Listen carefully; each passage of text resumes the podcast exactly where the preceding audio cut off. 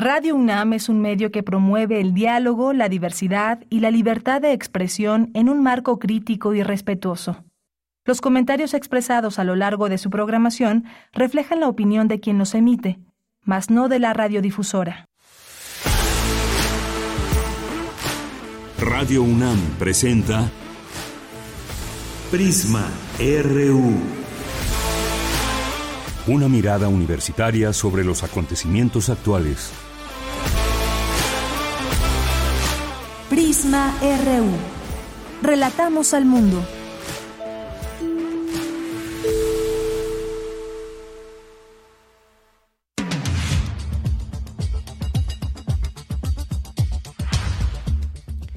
Bienvenidas, bienvenidos a este espacio informativo Prisma RU que se transmite en vivo desde nuestra cabina de FM de Radio UNAM 96.1 de FM. Les saluda con gusto de Yanira Morán y les tenemos mucha información hoy que es Día Mundial de la Paz. Un día que sirva de reflexionar sobre lo que impera en el mundo, la paz que está relacionada con muchos ámbitos desde el cambio climático, si hacemos algo en el medio ambiente, a favor de nuestro medio ambiente, también se genera paz. Vamos a platicarlo hoy a detalle con eh, la doctora Úrsula Oswald Spring, que es investigadora del CRIM de la UNAM, entre otras muchas cosas, reflexionar sobre el tema de paz y sobre todo también cuando hay declaraciones muy preocupantes, digamos, desde Rusia, Vladimir Putin, que ha señalado que puede atacar objetivos civiles y se habla de nueva cuenta de, de nueva cuenta de armas nucleares. Hay ya respuesta de Estados Unidos, de China. Hay una propuesta también que hace unos días y en el marco de su discurso el 16 de septiembre el presidente hiciera y que dijo que eh, planteaba una tregua, una tregua de cinco años de paz. ¿Qué tan seriamente debemos de tomar esta declaración, esta propuesta? Porque incluso da a conocer nombres de líderes. Vamos a conversarlo también con la doctora, así que no se pierda esta emisión. Vamos a platicar también lo que se está discutiendo en el Senado que es este cambio adicional a un artículo para que pueda darse eh, la, la Guardia Nacional que pase a manos de la que pase a manos de militares, que pase a manos de la Sedena y también estos acomodos que hay dentro de la Cámara de Senadores, eh, estas negociaciones políticas, como de alguna manera tenemos que llamar a esas eh, situaciones que luego suceden en el Senado, que incluso, pues de última hora, algún senador del PAN, como desde ayer lo comentábamos, se pase a la bancada de Morena y así pues se logren los votos necesarios para avalar esta reforma constitucional. De esto vamos a hablar con el doctor Edgar Ortiz Arellano, que es especialista en estos temas de, eh, de seguridad, doctor en gestión estratégica y políticas, es eh, profesor de la UNAM. Vamos a platicar de ello y también nos vamos a detener en el tema de las policías estatales. ¿Qué papel juegan en todo esto o por qué no están haciendo el papel que deben. Vamos a platicarlo con él. Vamos a tener también una conversación con el eh, coordinador de paisajes marinos del Fondo Mundial para la Naturaleza, Eduardo Nájera Gilman, que están haciendo acciones en Bahía de la Paz, Baja California Sur. Vamos a hablar de un festival Dromómanos, que es un eh, es una eh, Dromómanos es eh, un proyecto, son proyectos periodísticos que hay desde América Latina y nos van a, invitar al Festival Dromo Fest 2022. Hoy es miércoles de sustenta, de ciencia, tenemos la información de cultura nacional e internacional, de todo un poco aquí en Prisma RU. Ojalá que nos puedan acompañar a lo largo de esta emisión. Estamos a sus órdenes en arroba Prisma RU en Twitter y Prisma RU en Facebook. Bien, pues desde aquí relatamos al mundo.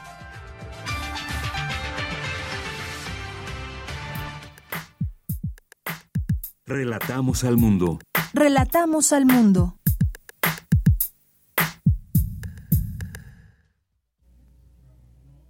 Una con siete minutos en eh, nuestro resumen informativo de este miércoles 21 de septiembre. En la información universitaria, un día como hoy de 1551, nació la Real y Pontificia Universidad de México, antecedente de la UNAM. Estuvo dividida en facultades mayores y una menor. En las mayores se instruía teología, medicina, leyes y cánones, mientras que en la menor se estudiaba arte y algunas cátedras de lenguas indígenas y astrología, entre otras.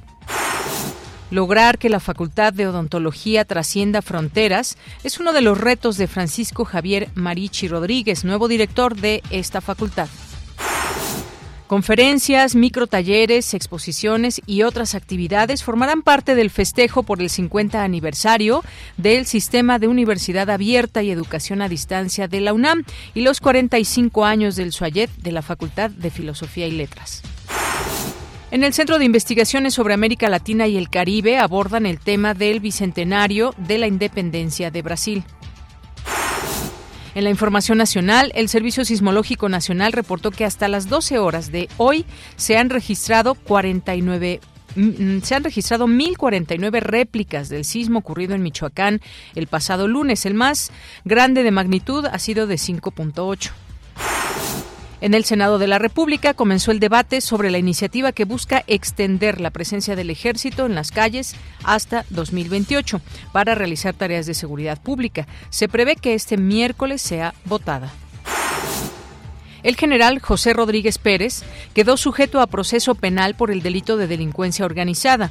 Es señalado como uno de los presuntos responsables en los acontecimientos de la desaparición de los 43 normalistas de Ayotzinapa, cuando fue comandante del 27 Batallón de Infantería, con sede en Iguala, cuando ocurrieron los acontecimientos del 26 de septiembre de 2014. Y en la información internacional, el presidente de Rusia, Vladimir Putin, anunció que movilizará de manera inmediata a civiles para la guerra con Ucrania y amenazó con usar armamento nuclear. En respuesta, Estados Unidos advirtió este miércoles que habrá graves consecuencias si utiliza sus armas nucleares. Consideró que la movilización parcial de 300.000 reservistas rusos para la guerra es una señal de que está perdiendo terreno.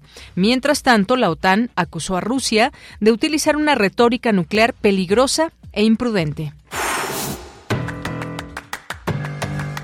Hoy en la UNAM, ¿qué hacer? ¿Qué escuchar? ¿Y a dónde ir? El Museo Universitario del Chopo y el Colegio de San Ildefonso abren la convocatoria del diplomado Antropología de la Música, contextos, marcos teóricos y metodológicos para el estudio de las culturas de rock y músicas urbanas, dirigido a estudiantes, tesistas, investigadores, productores de las industrias culturales y público en general, interesado en conocer y ampliar los contextos culturales de diversas escenas asociadas al rock y culturas musicales urbanas. Este diplomado se llevará a cabo los viernes de 18 a 20 21 horas y los días sábados de 9 a 13 horas del 14 de octubre de 2022 al 22 de abril de 2023. Para mayores informes e inscripciones, envía un correo electrónico a diplomado gmail.com o consulta las redes sociales del Museo Universitario del Chopo y el Colegio de San Ildefonso.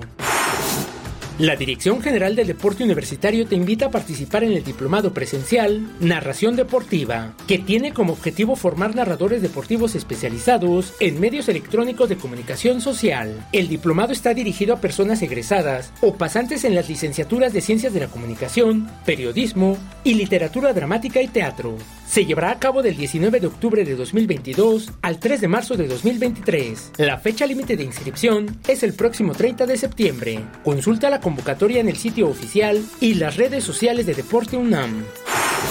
La Casa del Lago Juan José Arreola te invita a visitar la exposición Cartografías Ocultas, Circuitos del Arte Correo en México, que muestra cómo a través del sistema postal se estableció una red de intercambio estético políticos entre artistas y colectivos de distintas partes del mundo. La exposición Circuitos del Arte Correo en México se encuentra disponible en la sala 3 de la Casa del Lago Juan José Arreola de miércoles a domingo de 11 a 17 horas hasta diciembre de 2022. La entrada es libre y el cupo limitado no olvides llevar tu cubrebocas.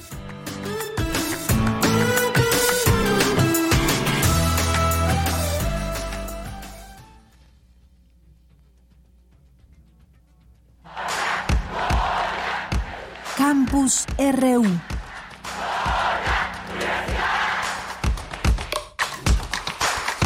Una de la tarde con 12 minutos. Iniciamos a esta hora nuestro campus universitario, una mirada de lo que sucede en nuestra universidad. Iniciamos hoy con la información de mi compañera Virginia Sánchez. Celebran el 50 aniversario del Sistema de Universidad Abierta y Educación a Distancia de la UNAM y los primeros 45 años del SUAYED, de la Facultad de Filosofía y Letras. ¿Qué tal, Vicky? Muy buenas tardes. Adelante. Adelante, Vicky.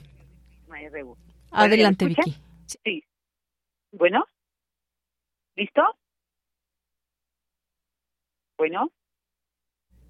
Sí, te escuchamos, Vicky. Ah, ok, sí, yo no, yo no les escuchaba. Buenas tardes, ella a ti y al auditorio de Prisma RU, así es pues con diversas actividades como conferencias, micro talleres, exposiciones, actividades culturales y deportivas durante esta semana se estará celebrando el 50 aniversario del Sistema de Universidad Abierta y Educación a Distancia de la UNAM y los 45 años del fallet de la Facultad de Filosofía y Letras. Y durante la inauguración de estas celebraciones, Ana Isabel Tsutsumi, jefa de la División del Fallet de la Facultad de Filosofía y Letras, detalló que fue en enero de 1977 cuando iniciaron las sesiones de asesorías en este sistema de universidad abierta en esta facultad y en 2009 en educación a distancia. Asimismo, reafirmó que este modelo funcionó plenamente ante la adversidad que significó la crisis sanitaria por la pandemia de COVID-19, de lo cual dijo que eran lecciones aprendidas que servirán de plataforma para mejorar aspectos como el proceso de evaluación, los planes de estudio y el uso de herramientas didácticas. Por su parte, Melchor Sánchez Mendiola, coordinador general de la Coordinación de Universidad Abierta, Innovación Educativa y Educación a Distancia de la UNAM, precisó que es importante entender que la verdadera transformación digital no solo significa digitalizar las herramientas educativas, sino que representa algo más profundo. Escuchemos.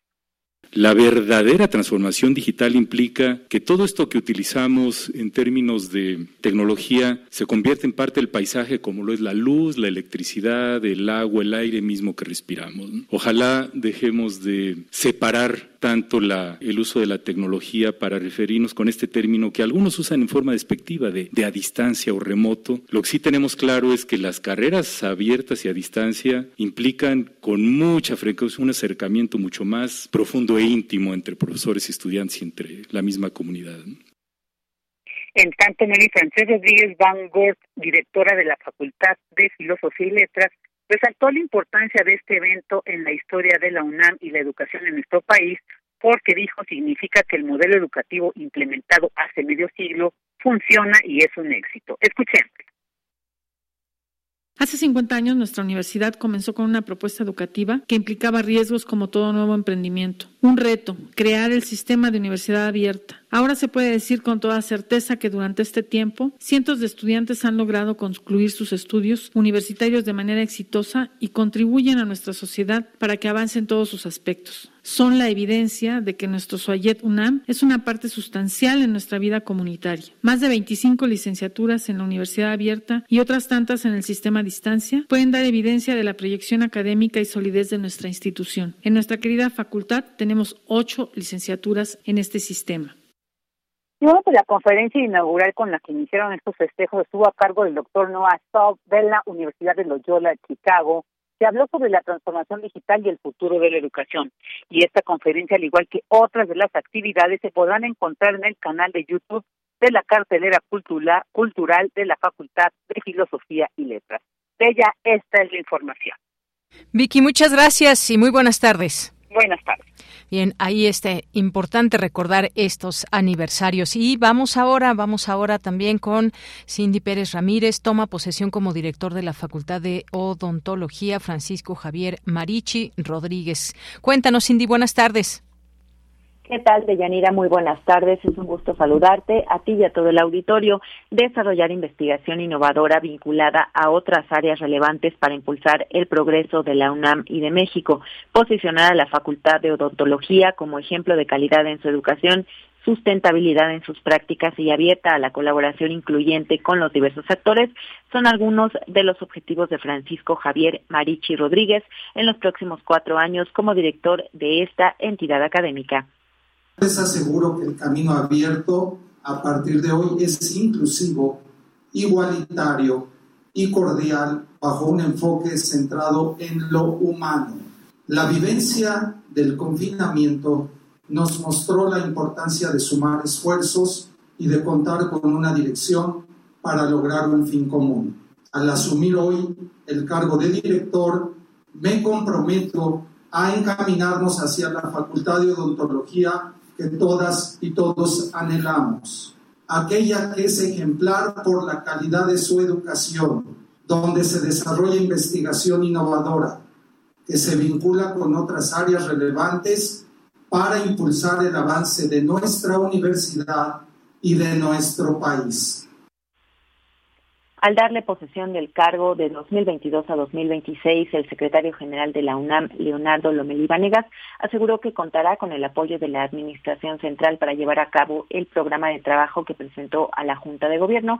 Además, reconoció la labor de la directora saliente, Elba Rosa Leiva Huerta. Quiero agradecer en nombre del rector de la Junta del mío propio, a la doctora Elba Leiva, por esta gestión de cuatro años. Le tocó lidiar con una circunstancia excepcional como fue la pandemia y sin embargo a pesar de todos los retos que eso implicaba y más para una facultad como la de odontología que tiene un componente práctico y clínico tan importante en sus actividades de enseñanza, la facultad no se detuvo, siguió adelante y además siguió adelante no solo en la docencia, sino en la investigación, en la difusión, en el trabajo administrativo. Y bueno, darle la bienvenida al doctor Francisco Javier Marichi Rodríguez como director de la Facultad de Odontología. Tenga la certeza, doctor Marichi, que contará con todo el apoyo de la Administración Central Deyanira Francisco Javier Marichi Rodríguez nació el 24 de junio de 1964.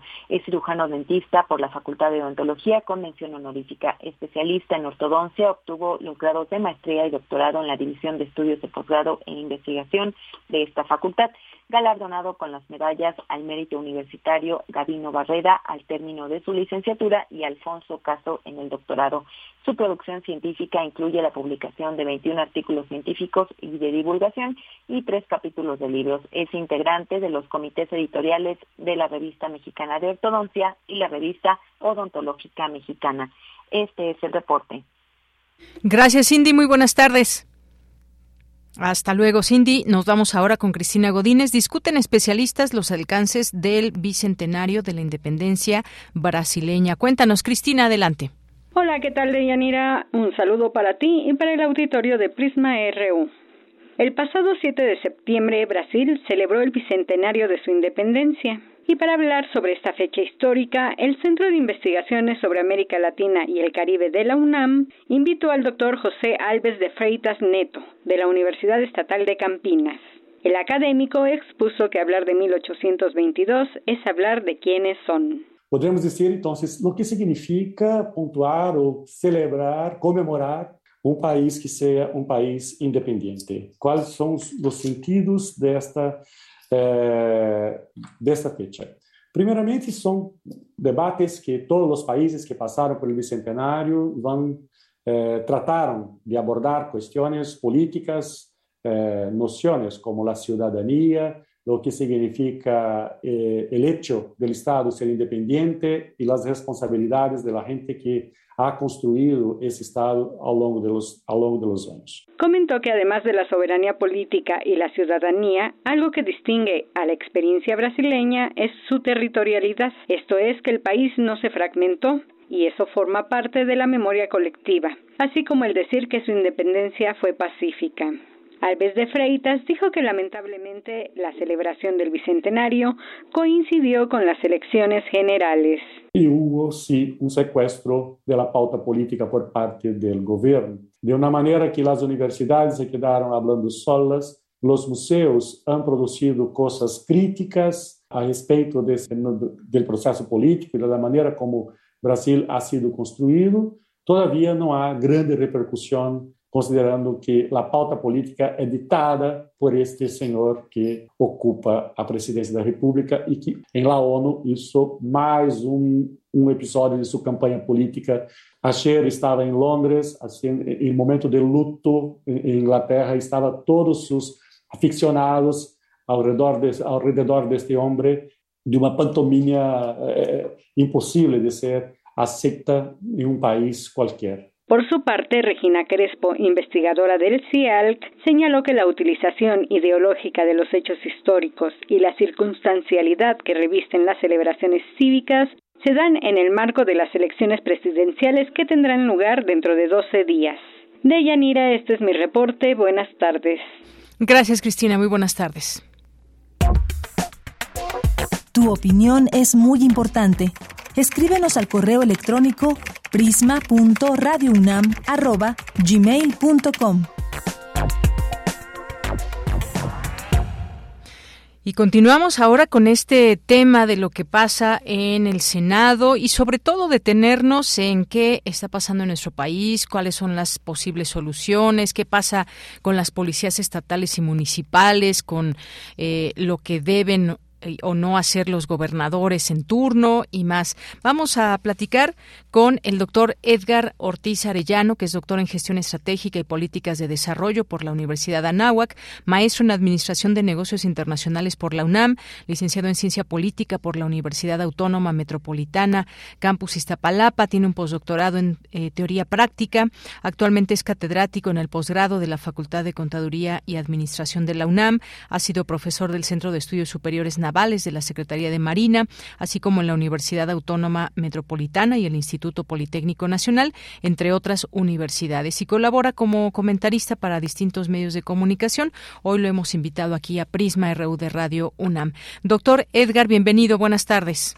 Deyanira, muchas gracias por la invitación y un gran abrazo a todos tus radioescuchas.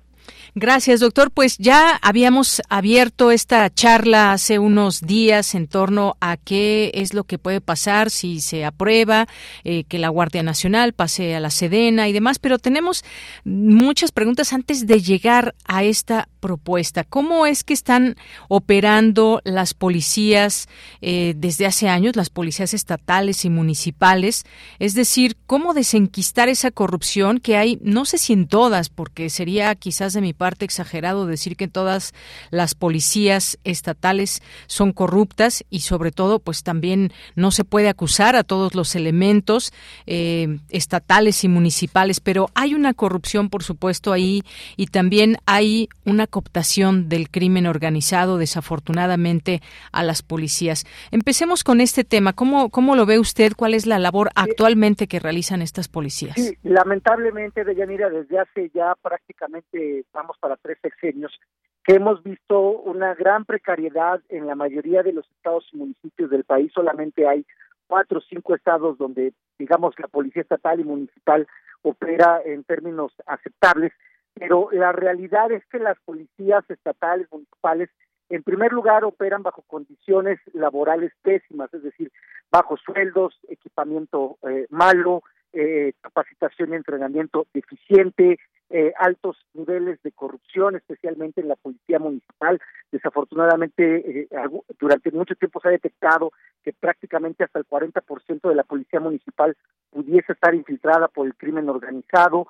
Eh, vemos que eh, eh, desafortunadamente, a pesar desde que el gobierno del presidente Felipe Calderón, que se implementó y que se gastó mucho dinero en el Plan Mérida para establecer pues todos los procesos de control de confianza, es una norma que existe en nuestro país que todas las policías tienen que pasar por controles de confianza, lamentablemente a nivel municipal, a nivel estatal, no ha sucedido así en, en, en, en buena medida. Hay poco equipamiento, es decir, armamento, pero también por otro lado el temor de otorgar o dar armas a los a los a las policías municipales y estatales y que después estas armas pudiesen estar siendo usadas para fines de índole criminal y bueno hay una serie de factores que están influyendo. Eh, tenemos incluso policías municipales que eh, ganan eh, sueldos extremadamente bajos que no tienen ni siquiera seguridad social. Entonces esto los pone en una condición sumamente complicada y obviamente los hace los hace muy vulnerables a eh, ser cooptados por el crimen organizado,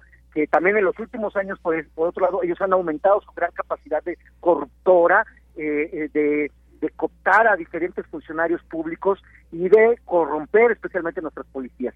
Aquí el asunto también no solamente se tiene que, la, la policía no se corrompe por sí sola, donde hay policía corrupta también hay burocracia corrupta, es decir, también están involucrados eh, eh, no solamente, digamos, los agentes policiales, también están involucrados los propios funcionarios de gobiernos municipales y estatales que de alguna u otra manera tienen incidencia sobre la actividad eh, de seguridad en nuestro país. Entonces, estas condiciones, aunado a que muchos gobernadores, como alguna vez te lo comenté, eh, han dejado a un lado la, la, la capacidad de brindar seguridad a la población y han descargado de manera de facto estas funciones a las Fuerzas Armadas. Eh, en estos días hemos estado escuchando cómo muchos gobernadores, de hecho en este momento en el Senado de la República, algunos legisladores están planteando el argumento de que el, hecho de no extender eh, eh, el plazo para que las Fuerzas Armadas continúen en labores de seguridad, es decir, estén en las calles, pondría a muchos estados en vulnerabilidad. En cierta medida es cierto, eh, porque la situación que tenemos, como ya se mencionó, está sumamente complicada, tenemos una crisis de seguridad pública eh, en todo el país, pero también es derivado de que se ha omitido por parte de los funcionarios públicos civiles, especialmente los gobernadores y muchos presidentes municipales, eh, realizar las actividades que se plantean y también desde la federación, insisto, desde las instancias como es el Sistema Nacional de Seguridad Pública, también han sido poco eficaces, eficientes y con voluntad política, porque a fin de cuentas el tema de seguridad también es un tema de carácter de voluntad política, es decir, las fuerzas de seguridad están subordinadas a las decisiones de carácter político. Y eso no lo debemos olvidar, o sea, pareciera como que están dislocados y no es así. Entonces ha habido poca voluntad política y, lo, y, este, y de hecho la voluntad política ha sido eh, poca incluso ha complicado el asunto. Veamos ahorita en el galimatías que se encuentra el Senado de la República en este en esta circunstancia mientras tú y yo estamos platicando con, con tus radioescuchas, ahorita estamos viendo que a fin de cuentas parece que esta esta reforma constitucional que pretendía Morena desde Presidencia de la República no va a pasar en el Senado, simplemente no hay eh, los, los votos suficientes, no hay la mayoría calificada, se necesitan 85 senadores y no se tienen. Y, si, y esas condiciones, ahorita está la discusión que ya planteó Ricardo Mundial de que se regrese a comisiones o que si se vota ahorita, estas condiciones políticas que parecen eminentemente legislativas, lo que hacen es que complican más las decisiones de seguridad pública, ponen en mayor incertidumbre al Estado-Nación y a los mexicanos y abren ventanas de oportunidad para el crimen organizado y para cualquier otra forma de delincuencia. Es decir, tenemos crimen organizado que es el problema mayor, pero también hemos visto las estadísticas de los últimos años que también los, los, los delitos de fuero común han ido aumentando y que los factores de riesgo que provocan la violencia social, que provocan la descomposición social también van en aumento. Entonces, eh, esto, esto eh, deriva en buena parte pues de una serie de factores, pero uno de ellos, sin lugar a dudas, es el factor político.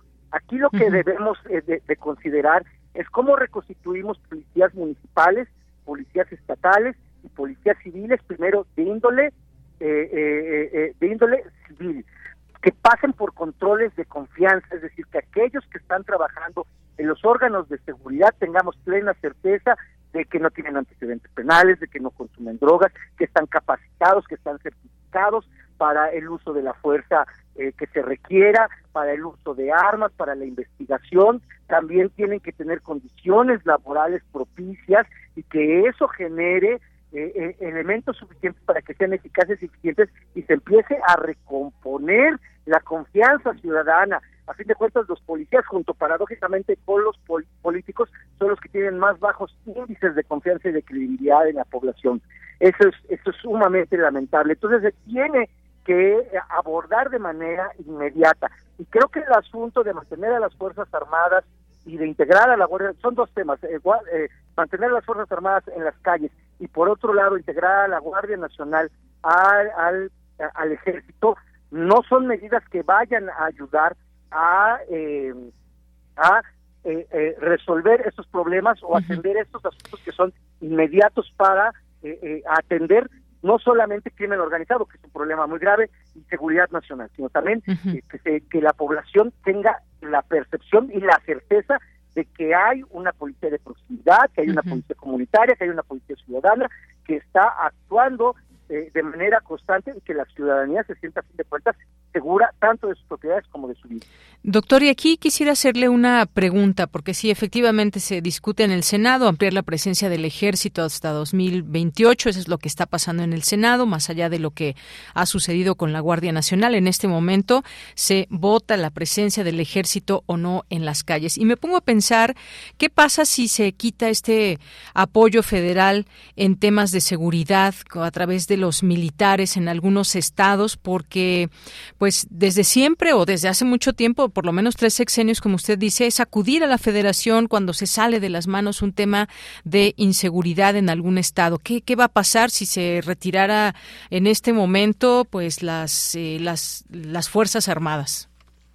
Bien, ah, eh, yo creo que tendríamos que plantear dos escenarios. El, escenario formal es que efectivamente las Fuerzas Armadas tendrían que retirarse de las labores de seguridad pública y eso efectivamente pondría en tensión y en dificultades a ciertas regiones del país donde hay una fuerte presencia de crimen organizado y donde los donde los delitos tanto de fuero federal como común han ido aumentando. Eh, eso, sin lugar a dudas, podría en jaque a, cualquier gobierno estatal o municipal.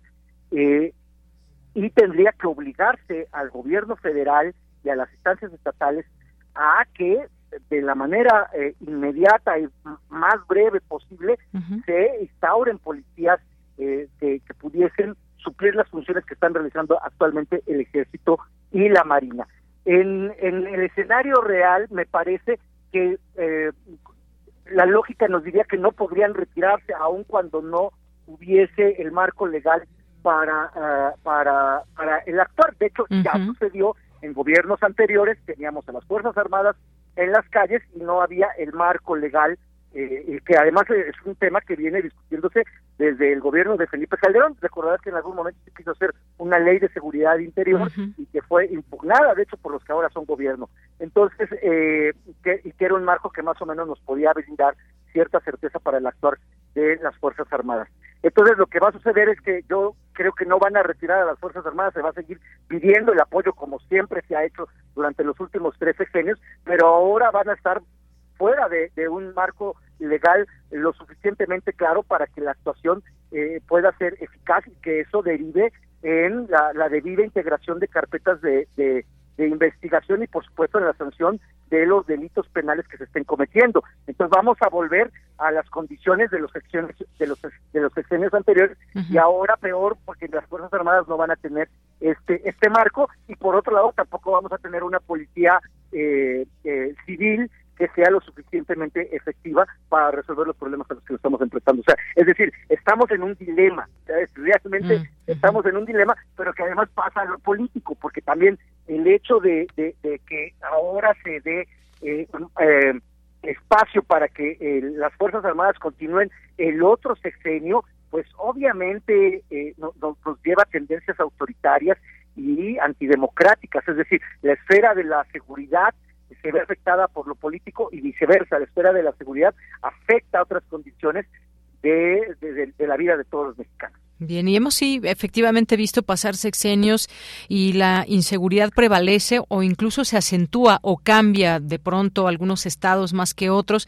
Pensemos, por ejemplo, en el caso de Guanajuato, Estado de México, eh, Michoacán, Veracruz, Guerrero, Tamaulipas incluso. Y, justamente esto que usted decía, me pongo a pensar en esas, eh, en qué puede, cuál puede ser la solución, qué policía o qué policías pueden enfrentar al crimen organizado, qué estrategia hay a nivel federal, pero qué estrategias hay también a nivel de los estados en conjunto o no con la federación. Esto me parece que tiene que ser eh, preponderante porque efectivamente, como usted dice, no se puede retirar a las Fuerzas Armadas de algunos estados porque entonces no sabríamos qué situación premiaría en todo caso, que también el crimen organizado, muy informado de todo esto, pues también sabe cuáles cuáles se van dando estos movimientos y cómo puede pues intervenir en otro en, en, algún estado u otro, pero qué cómo hacerle desde dónde partir, eh, doctor. Yo, yo creo que lo primero es que tiene que haber eh, reformas en las cuales, bueno, ya está la Constitución que la, cuestión de seguridad pública es un tema concurrente tanto para la seguridad, digo, para la federación como para los estados como para los municipios. Es decir, los tres tienen la obligación constitucional de encargarse de los asuntos de seguridad pública. Y en este sentido creo que es el momento, específicamente el Poder Legislativo Federal y los poderes legislativos estatales, que realicen las reformas pertinentes para obligar a los gobiernos de los estados a constituir a la brevedad policías sumamente eficaces y eficientes. Tenemos que eh, tener ya eh, las estrategias completamente eh, terminadas, armadas, estructuradas, para que todos los miembros que están ahorita en este momento en las policías estatales y municipales pasen por controles de confianza de Yanira. Es decir, que no, que lo primero que tenemos que hacer es desterrar la corrupción y a los malos elementos que están en las policías estatales y municipales, tenemos que sacarlos de, las áreas de, la, de seguridad pública, es decir, les estamos dando armas, este, entrenamiento, sueldos a, personas que podrían tener potencialidades de índole criminal. Entonces tenemos que asegurarnos que todos los que están ahorita en este momento eh, sean personas eh, de confianza para la ciudadanía, es decir, tienen que pasar por los controles de confianza y esos centros de, de control de confianza sí están, sí existen, entonces tienen que operar y tienen que rendir, tienen que rendir cuentas de cómo están funcionando. Es decir, el argumento de que el asunto de seguridad debe de ser opaco para la ciudadanía no es válido en este caso. En segundo lugar, tenemos que verificar cuánta de esta policía está verdaderamente capacitada y certificada en las diferentes habilidades, conocimientos y competencias que deben de tener, eh, especialmente eh, en el uso graduado de la fuerza, en derechos humanos, incluso en los instrumentos que, que, normalmente vemos, el uso del PR-24, de las armas de fuego, eh, este, de las suficientes tácticas para, para control de posibles delincuentes, etcétera, sin dañar sus derechos humanos. Es decir, esa es la segunda cuestión que debemos de manera inmediata atender los estados. Y si es necesario hacer reformas en las legislaciones estatales y federales, que tienen que hacer ahorita. Si los senadores y los diputados debaten con tanta pasión una reforma constitucional que, que tiene eh, eh, que, de, que de entrada no debió haberse planteado, tienen tanto entusiasmo, tanta fuerza, pues yo creo que tendrían para, para mejorar las condiciones de la policía estatal y federal. Segunda, tiene que ponerse a trabajar el sistema de seguridad nacional ya de manera inmediata para, de alguna manera, establecer estrategias muy muy concretas y climatizadas, esa, esa mala expresión, climatizadas a cada estado de la de la República eh, bajo las condiciones en particular. Sin lugar a dudas, no es lo mismo Guanajuato que Yucatán ni Campeche con Tamaulipas. Cada uno tiene particularidades eh, muy muy precisas. Y lo más lo que ya había yo comentado, pues hay que revisar las condiciones salariales en las que están operando nuestras policías. Les exigimos mucho a nuestras policías, pero ¿qué es lo que se les está dando a cambio en términos de prestaciones laborales? Insisto, hay hay policías municipales que ni siquiera tienen eh, eh, seguridad social, es decir, no, ni siquiera sabemos cuál es el estatus laboral bajo el que operan. Entonces, esas tres condiciones inmediatas tenemos nosotros, controles de confianza, certificación y capacitación y mejora de condiciones laborales. Creo que eso tienen que atender los gobiernos estatales. Incluso ahorita que está la discusión del presupuesto del de la Federación, creo que los gobernadores deberían de estar deberían estar defendiendo defendiendo esos argumentos en Cámara de Diputados. Eh, ahorita el Senado de la República está haciendo un llamado, está, está haciendo una propuesta y un grupo de senadores tanto de PRI como Movimiento Ciudadano para hacer consultas a los gobernadores si están de acuerdo de que las Fuerzas Armadas sigan o no. Bueno, que se haga, más bien debería de llamarse a los gobernadores para ver cómo, cómo se cómo se hacen las adecuaciones pertinentes para el presupuesto de ingresos de la Federación 2023 para mejorar las condiciones de la policía y cuáles van a ser los controles para que efectivamente esos recursos públicos lleguen a donde tienen que llegar, es decir, que efectivamente el recurso público no se vaya a gasto corriente y se utilice para la mejora de las policías, porque también se han implementado como como el caso que fue de Fortasec en su momento, tú recordarás, que fue un gran subsidio que se estuvo entregando a los municipios, operado por, bueno, vía los estados, especialmente aquellos municipios que tenían mayores índices de, de, em, de homicidios dolosos, para mejorar las condiciones de la policía. Pero desafortunadamente hay un factor que está ahí, que no hemos contemplado, que tú lo comentaste al inicio de esta plática, que tiene que ver con el factor corrupción. Es decir, a veces a veces hay la voluntad política, a veces hay el recurso, se conjuntan, pero desafortunadamente este halo de corrupción eh, llega y corrompe hasta la mejor política pública que se pueda eh, diseñar. Entonces, creo que eso es lo que debemos de, de, de, atender y, por supuesto, creo que la ciudadanía tiene que estar muy pendiente y tiene tanto que premiar a los buenos gobernantes como a los malos a través del el voto. Eh, ese es otro tema que no hemos entrado, pero también las prácticas clientelares de la política eh, eh, provocan ahí efectos perversos en la forma en la cual se premia o se castiga en términos electorales a los políticos. Entonces, la gente tiene que estar muy pendiente de la función de gobierno y en particular de esta función de gobierno que tiene que ver con la seguridad pública. Cuando esto empiece a ocurrir, muchas cosas van a cambiar, específicamente la seguridad, pero muchas en general van a empezar a cambiar en nuestro país. Muy bien, pues nos quedamos con ese último punto que menciona para en otro momento discutirlo, porque sí, es muy real. Nosotros, ¿en qué sentido damos nuestro voto? ¿Estamos atentos a qué está haciendo un gobierno o no? ¿O solamente es una cuestión clientelar? clientelar y nos quedamos con estos puntos que, que menciona doctor porque pues bueno se necesita mucha voluntad política un buen trabajo de cada uno de los gobernadores y alcaldes, que realmente pusieran, como siempre dicen en su discurso, a México en el centro o a su estado o a su municipio, más allá de las cuestiones políticas. Por eso, por esa parte se ve difícil, pero ahí están soluciones, puede haberlas al mediano y largo plazo. Pues muchas gracias, doctor. No, de nada, de Yanira, le agradezco mucho la gentileza y la atención de, invitarme a su programa y por supuesto un gran abrazo a todos sus redes. Gracias, doctor. Abrazo también a usted. Hasta luego. Gracias. Bueno, pues fue Edgar Ortiz Arellano, doctor en gestión estratégica y políticas del desarrollo por la Universidad de Anáhuac, que es maestro eh, también en la UNAM y ha tenido también una larga trayectoria en estos temas de seguridad, de Fuerzas Armadas y más. Ahí están las propuestas. Puede haber, puede haber propuestas, pero realmente están eh, abiertos las gobernadoras, los gobernadores para llevar a cabo toda esta profesionalización de su de su policía. Confían en su policía qué están haciendo también para cerrar la, la, puerta al crimen organizado, que es dar oportunidades a los jóvenes y demás. Si no se trabaja en equipo, prácticamente pues no se va a lograr mucho en uno o en otro sexenio. Hemos escuchado también mucho esta frase de que no es lo mejor que se militarice el país, pero no hay de otra. ¿Será que no exista de otra manera? Le preguntamos a todos los gobernantes, desde el presidente hasta cada uno de los gobernadores, eh, alcaldes, alcaldesas y más. Continuamos. Queremos escuchar tu voz. Síguenos en nuestras redes sociales. En Facebook como Prisma RU y en Twitter como arroba PrismaRU. Bien, vamos ahora con Eduardo Nájera Gilman, que es coordinador de paisajes marinos de WWF México, que es el Fondo Mundial para la, Naturaleza, por sus siglas en inglés, que nos va a hablar de las acciones en Bahía de la Paz, Baja California Sur, la reactivación económica y turística. ¿Qué tal, Eduardo? Bienvenido, muy buenas tardes.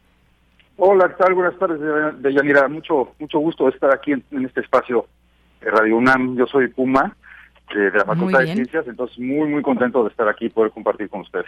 Qué bueno, Eduardo. Pues cuéntanos eh, de estas acciones del Fondo Mundial para la Naturaleza México en esta zona de La Paz, en Baja California Sur. Pues eh, fíjate que, que hace, hace algunos meses este, tuvimos la oportunidad de, encontrar una, un apoyo de, de, la Agencia Alemana para la Cooperación y el Desarrollo para justamente apoyar al, al sector turístico, a la comunidad turística, que trabajan en áreas naturales protegidas aquí en Baja California Sur, eh, para aliviar la situación que se nos vino a todos con la pandemia, ¿no? En donde, sobre todo en el sector turístico, pues hubo muchísimo rezago, hubo muchísima eh, necesidad de recuperarse, porque todo el mundo lo sufrió muchísimo, la, la, pérdida del turismo, la pérdida de su ingreso, y de inmediato pensamos en la gente que trabaja con, con la fauna, con la vida silvestre de Baja California Sur y en las áreas naturales protegidas y cómo podemos hacer un trabajo de empleo temporal que la gente se vea beneficiada y al mismo tiempo beneficiar a la naturaleza. Entonces, así fue como, como logramos contratar a 196 personas de la comunidad para ayudarnos a, hacer estas actividades de mantenimiento en áreas naturales protegidas. Oye, pues qué bien, porque justamente reactivar el turismo es una actividad muy importante que hay desde México. Tenemos muchas zonas turísticas, zonas costeras sobre todo, y hay mucha gente también de esos lugares que viven ahí y que son parte también de todo, de toda esta posibilidad de reactivación. Y luego hablamos también de, de turismo, lo importante que es para México, pero también ahora hablamos de actividades ecoturísticas que al mismo tiempo pues están siendo conscientes de un tipo de turismo que cada vez crece más y me parece que es muy importante para proteger el hábitat, por ejemplo, hablamos del el tiburón ballena en algunas zonas, pero cuéntame un poco más de justamente esta parte de cómo ver al turismo de otra forma, a través del ecoturismo. Sí, eso es, importantísimo, sobre todo para zonas, muchísimas zonas en México, el, turista viene a ver una ballena, a nadar con el tiburón ballena, a ver un arrecife de coral, tal vez ver aves en un, en un bosque de manglar. Y, pues bueno, la competitividad del turismo está muy relacionada con un medio ambiente sano, ¿no? Si, si este medio ambiente en el que vamos a visitar está bien cuidado, está bien conservado, la gente que trabaja en el turismo participa de su conservación, pues se vuelve mucho más competitivo, ¿no? Entonces queremos esta recuperación verde de la actividad turística. No regresar a lo mismo de antes, que aprendimos con la pandemia, aprendimos que justamente necesitamos este medio ambiente sano para que también la humanidad esté sana, ¿no? Entonces, buscamos la forma de, de trabajar eh, con la gente misma que se dedica a esta actividad turística, eh, en que sean eh, involucrados en la conservación de los sitios donde trabajan, ¿no? Entonces, por ejemplo, aquí logramos que a través de estas jornadas de empleo temporal, la gente participara en la limpieza de, de, residuos sólidos, ¿no? Que desgraciadamente se encuentran entre las raíces de los manglares, en las playas, incluso en el fondo marino, ¿no? Donde, pues a lo mejor en, un, en una embarcación de turismo eh, no nos damos cuenta, se caen eh, botellas, otros desechos al mar y, no desaparecen, están ahí en el fondo. Entonces logramos convocar a todas estas personas para que recibieran un poquito de apoyo económico, pero además nos ayudaran a sacar todos estos residuos de ahí. Sacamos 40 toneladas en, la, en la zona de Baja California Sur, sobre todo de la región de La Paz, ¿no? Entonces, pues sí contamos ahora con un medio ambiente más limpio, no es eh, el fin, ¿no? O sea, hay que seguir siendo muy conscientes de que esos residuos que generamos eventualmente acaban en el ecosistema entonces, bueno, pues es una parte de concientizar y de involucrar a la comunidad en esto, en esto que se vuelva mucho más sustentable. Pues qué bueno, muchas gracias por eh, platicarnos de esto. Creo que nos queda esa eh, conciencia también después de, después de escuchar acciones como estas, 40 toneladas, eh, pues se dice fácil, pero es bastante, son bastantes residuos de, de basura, sólidos y demás que sabemos cuánto afectan, por ejemplo, a los mares. También me parece que poco a poco va habiendo más conciencia, aunque como bien dices, todavía no llegamos a, a la meta, seguimos viendo islas de plástico en distintos lugares del mundo y todas estas acciones ponen su grano de arena, pero ojalá que sean más cada vez estas acciones y que más gente se involucre. ¿Algo más que nos quieras comentar, Eduardo? Claro que sí, Mira, fíjate, yo creo que la clave y el éxito de estos proyectos es la colaboración, ¿no? Este proyecto no lo hace WWF solo, lo hace en estrecha colaboración con la Comisión Nacional de Áreas Naturales Protegidas, justamente detectar qué áreas naturales protegidas, que bien puede ser Archipiélago Espíritu Santo, Balandra, Cabo Pulmo, los, los humedales de la Bahía de la Paz, qué necesitábamos hacer para pues, apoyar el mantenimiento de estas áreas naturales y su manejo. También participamos con otras organizaciones locales como Red Turismo Sustentable, CIPLACTI, Asociación Forestal, eh, en fin, la doctora Denis Ramírez, experta en tiburón ballena, ¿no? Para que este proyecto fuera muy orientado, muy bien pensado y realmente tuviéramos un impacto. Entonces, la colaboración es clave y que todos estamos y somos responsables de la conservación de nuestro medio ambiente. Muy bien, para conocer más de estas actividades nos lo remitimos a nuestro público a su página. Sí, sí, sí, ahí en todas las redes sociales este, famosas tenemos ahí como WWF México, también tenemos nuestra página www.mex.org, en donde pueden ver todo el trabajo que estamos haciendo, convocatorias, oportunidades de empleo, etcétera. Muy bien, pues muchísimas gracias por estar aquí en Prisma RU de Radio UNAM, Eduardo Nájera Gilman. Muchas gracias, que tengan una excelente tarde. Igualmente para ti, hasta luego. Eduardo es coordinador de paisajes marinos de WWF México, el Fondo Mundial para la Naturaleza, y todas estas actividades que realizan, en este caso, que nos platicó en eh, Baja California Sur. Continuamos. Queremos escuchar tu voz. Síguenos en nuestras redes sociales. En Facebook como Prisma RU y en Twitter como arroba PrismaRU.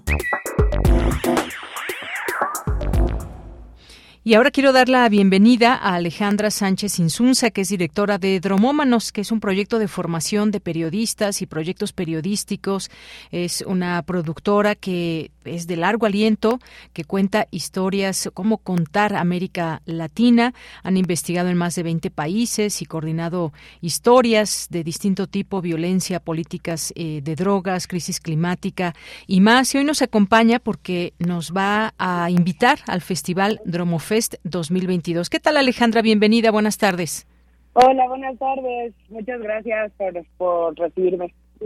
Pues gracias por estar aquí y cuéntanos qué es este Festival Dromofest, de qué, eh, de qué se trata, cuándo se llevará a cabo. Eh, bueno, eh, Dromofest es un festival de periodismo que se realizará el 27 y 28 de octubre en el Museo de Antropología y en Casa UT, en la Condesa, en Ciudad de México, y también de forma virtual. Eh, y el punto del festival es un poco marcar agenda en los temas que eh, afectan a América Latina y que nos lleva investigando más de una década. Eh, y que tienen que ver en este en esta edición nos centraremos en democracia, medio ambiente y seguridad, que son bueno tres temas eh, fuertes para la región, ¿no? Donde hay una creciente ola autoritaria, donde el tema de cambio climático está por todos lados, donde la política de seguridad, ¿no? Como hemos visto ahora con el discurso de, de Petro, ¿no? Y una posible regulación, una propuesta para regular las, las drogas y cambiar las políticas de seguridad, pues son temas como que están afectando a varios países y eh, pues justo lo que queremos es poner énfasis en eso, conectar con, con la ciudadanía y que pues más gente pueda entender lo que pasa en América Latina y participar, ¿no? También eh, Demofest, además de, de ser conversaciones y talleres, eh, va a tener un énfasis muy fuerte en networking, ¿no? Entonces, para que gente, ya sean periodistas, académicos, gente de sociedad civil o público en general interesado en este tipo de temas, pues pueda participar y conectar con otra gente que ya trabaja también en esos temas. Muy bien, pues muy amplio toda esta eh, gama de temas que hay desde eh, Dromofest, este festival de periodismo, como bien dices, hay muchos temas que nos interesan, que nos impactan, que nos afectan, por supuesto, desde las distintas naciones. Esto que mencionas de democracia y medio ambiente, por mencionar solamente algunos. ¿Qué de la democracia? ¿Cómo verla? ¿Qué está pasando en los distintos países? ¿Cómo se cuentan estas historias? Es una red de periodistas que hay en América Latina. Cuéntanos un poco de cómo, de cómo Dromómanos ha ido creciendo. Bueno, Dromómanos justo es una productora de proyectos periodísticos y hace investigaciones regionales en toda América Latina de este tipo de temas, ¿no? Por ejemplo, eh, el año pasado hicimos Aquí Mando Yo, que fue eh, una investigación periodística y académica en siete países para identificar políticas autoritarias eh, que, que, que, implicaran un riesgo para la democracia desde México, El Salvador, eh, Nicaragua, Venezuela, eh, Brasil, Colombia y Chile, ¿no? Entonces, eh, ese es, por ejemplo, uno de nuestros proyectos. Tenemos otro proyecto que se llama Colapso, que es también una investigación en Paraguay, en Bolivia, en Colombia, en México, eh, sobre, sobre los síntomas de, de, la crisis ambiental que afecta a todo el continente. en Dromomas también durante mucho tiempo hemos investigado todo el tema de política de drogas, narcotráfico y violencia. Y estos tres temas justo son los que queremos dar visibilidad este año. Eh, queremos mostrar eh, justo estas problemáticas, que la ciudadanía las entienda mejor, que conecte y que no quede solamente en reportajes periodísticos que se publican pero que se olvidan, ¿no? Sino que también se detonen conversaciones con expertos, eh, con periodistas que también cubren este tipo de temas. Eh, va a haber talleres, ¿no? O sea, por ejemplo, va a haber un taller con Jacobo García, periodista del país, eh, sobre cómo cubrir América Latina ¿no? y lo que implica el periodismo para la construcción de la democracia. Va a haber un taller con las editoras de Munda Bay sobre Munda Bay, que es un medio eh, que cubre temas medioambientales en todo, en todo el mundo. Eh, pues justo van a dar un, tema sobre cómo cubrir delitos ambientales. va a estar Everardo González dando un taller de documental.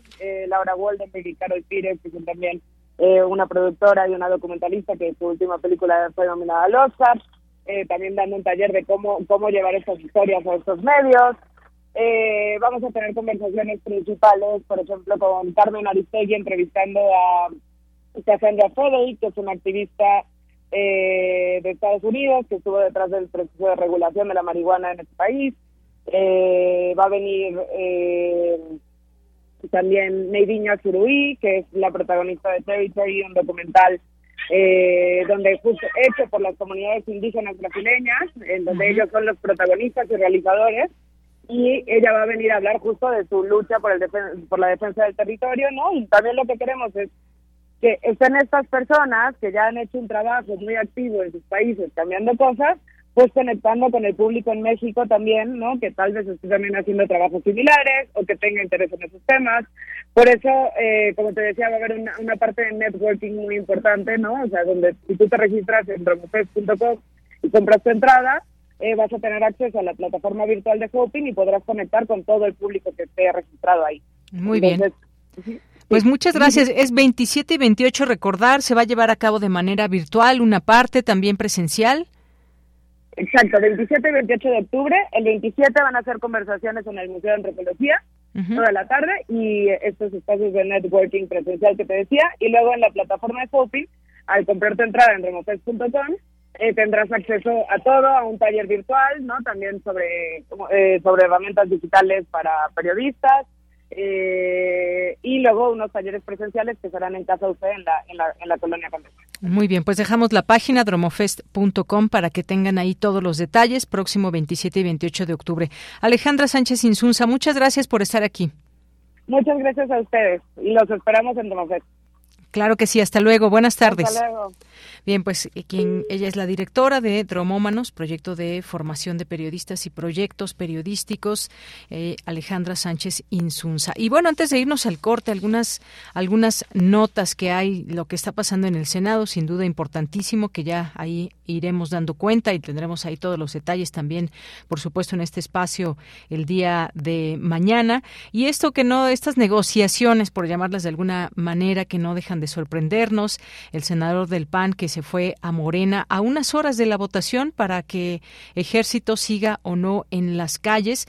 Ya obviamente la bancada del PAN condenó esta que llama una traición del senador que, eh, pues bueno, y mostraron su extrañeza porque el legislador había manifestado que votaría en contra de la reforma con la que se extiende la participación del ejército en tareas de seguridad pública, pero también ya se supo que el, el hermano de este senador está acusado por un feminicidio. Así que, pues no, uno no entiende, quizás son negociaciones que se hacen para tener protección o no, o qué está sucediendo. todo, esto en el ámbito de la especulación, obviamente, porque no sabemos realmente si fue la razón o no para que el senador se pasara a la bancada de Morena, sin más ni menos, sin decir aguabá a su a su eh, pues a su equipo, a su grupo de panistas, justo en momentos en los que pues el coordinador de Morena en el Senado, Ricardo Monreal, pues estaba consiguiendo votos, el presidente nacional del PAN, Marco Cortés, llamó a los senadores eh, priistas también a denunciar las presiones del gobierno para que votaran a favor de, de la reforma para extender la presencia del ejército en las calles y pues de pronto un senador, Raúl Paz, se pasa a Morena. Pues estaremos viendo qué sucede ahí en el Senado. Sin duda, un tema de gran importancia y afectación en todo caso a nuestro país. Lo digo afectación en el sentido de que es un cambio, para bien o para mal. Bueno, pues eso creo que también toca a los especialistas mencionarlo. Por una parte, desde el gobierno se dice que es una opción para tener más seguridad, pero por otra también hay los distintos argumentos que señalan que esto no debería de ser así, que no se deben ampliar estas eh, facultades o tener al ejército en las calles. Bien, aparatos del, de control están en crisis, dice el presidente López Obrador, critica cable falso sobre financiamiento del narco, otra nota importante también el presidente criticó este cable falso difundido por un columnista en el que supuestamente el gobierno de Estados Unidos vincula al gobernador electo Américo Villarreal y al senador José Narro con financiamiento del narcotráfico, versión que fue desmentida por el mismo embajador Ken Salazar. Pues ahí cosas muy delicadas, señalamientos muy delicados que ahí están y que se hacen también desde distintas tribunas. Son las dos de la tarde en punto, vamos a hacer un corte y regresamos a la segunda hora de Prisma RU. Queremos escuchar tu voz. Síguenos en nuestras redes sociales. En Facebook como Prisma RU y en Twitter como arroba PrismaRU.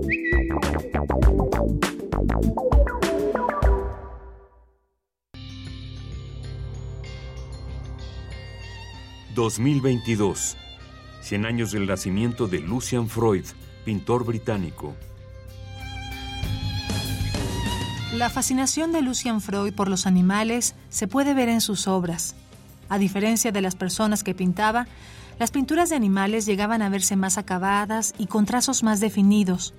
Estos seres eran retratados de una forma que podría considerarse hasta más amable, con rostros más expresivos y miradas llenas de vida, lo que dejaba a plena vista que el pintor tenía más preferencia por ellos que por los seres humanos. Lucian Freud, 96.1 FM, Radio UNAM, Experiencia Sonora.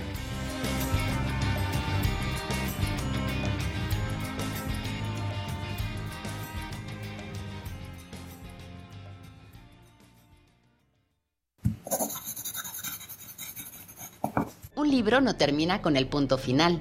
No es solo la escritura y la corrección hay mucho más que un proceso creativo o un arranque de inspiración. Las palabras encierran conocimiento y cultura, pero también gustos y texturas. Los invitamos a probar los sabores y los saberes del lenguaje. Eso, todo eso es lo que saben las palabras. Saben las palabras. El amor por el lenguaje en todas sus presentaciones. Con Laura García. Todos los lunes a las 18.30 horas. Retransmisión sábados a las 17 horas.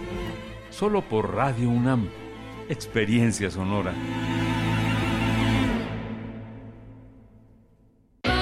Si eres aspiracionista, si te gusta ir para adelante y ser el mejor en lo que haces. De acuerdo con el INEGI, en los gobiernos del PAN hemos convertido a Miguel Hidalgo en la tercera alcaldía más segura de la CDMX. También, en Álvaro Obregón, regresamos las estancias infantiles y Benito Juárez es sustentable con el uso de paneles solares y recolección pluvial. Somos Acción Nacional y estamos preparados para cambiar el rumbo de México hacia el camino del bien y la libertad. Unidos por un México mejor. Partido Acción Nacional. Fentanilo, heroína, cocaína, piedra, cristal.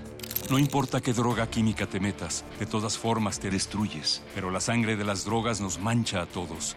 Mejor métete esto en la cabeza. Si te drogas, te dañas. Si necesitas ayuda, llama a la línea de la vida, 800-911-2000. Para vivir feliz, no necesitas meterte en nada.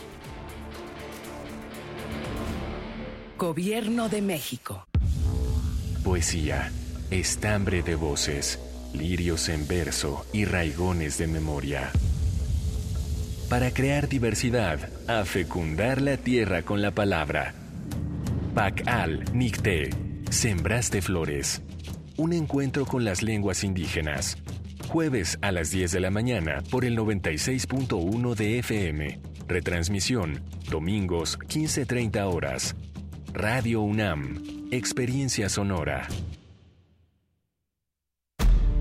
Un tejido infinito de impulsos. Un diálogo en los matices del silencio. Islas resonantes. Pensar el mundo a través del sonido. Sesiones de escucha y diálogos en torno al sonido. Con Cintia García Leiva. Islas resonantes. Miércoles a las 4 de la tarde, después del corte informativo.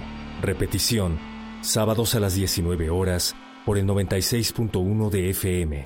Radio UNAM, Experiencia Sonora. Prisma RU. Relatamos al mundo.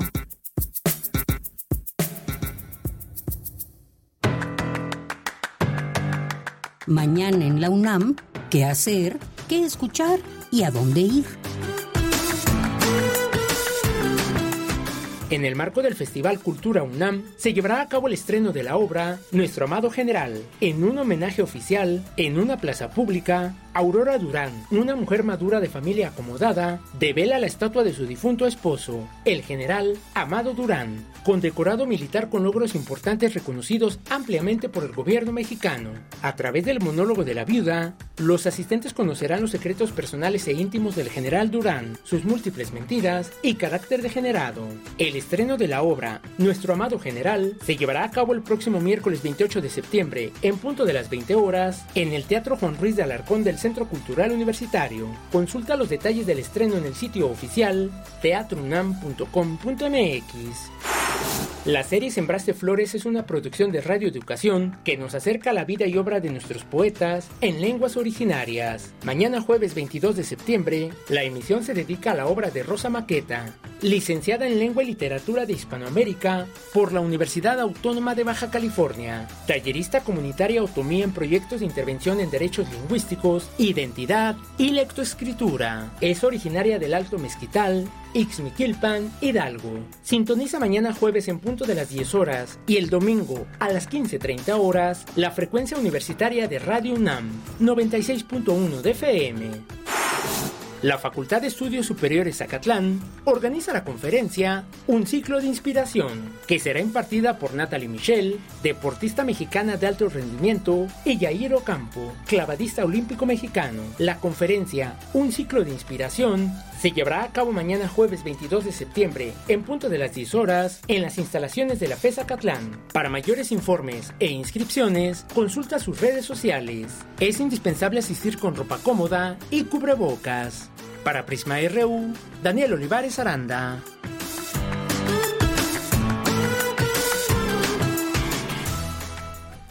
Bien, pues estamos de regreso aquí en la segunda hora de Prisma RU, todavía con mucha información, tenemos secciones, tenemos nuestra sección también internacional. Hoy decíamos al inicio Día Mundial de la Paz, que nos sirva para para generar la paz, desde la paz interior hasta la paz en el mundo, porque quienes llevan a cabo la guerra, pues tampoco muchas veces se tocan el corazón, a enviar armas o amenazar con armas nucleares, imagínense nada más.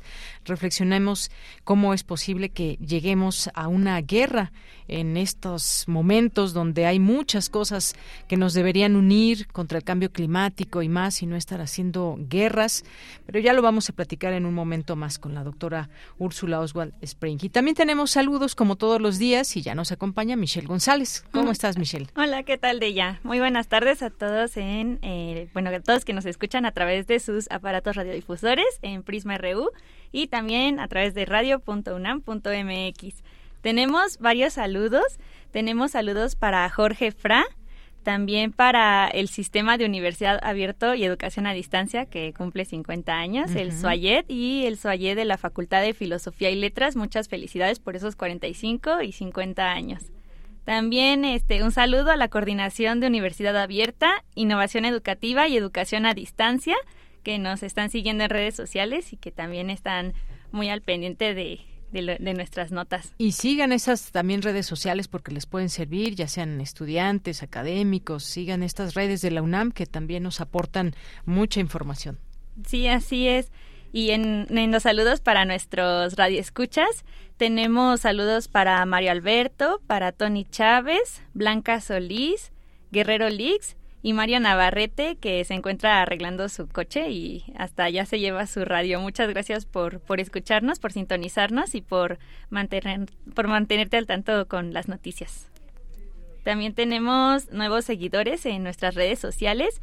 En Twitter le damos un saludo a L. Pagua, Adrián Hernández, a Luis, a Yes y a Roxana Aguilar por eh, sumarse a esta comunidad RU que muchas gracias también por sus fotos, por sus saludos y recuerden que también está la página de Facebook Prisma RU y eh, pues estamos consumiendo contenido también de las de las actividades que se realizan en la universidad.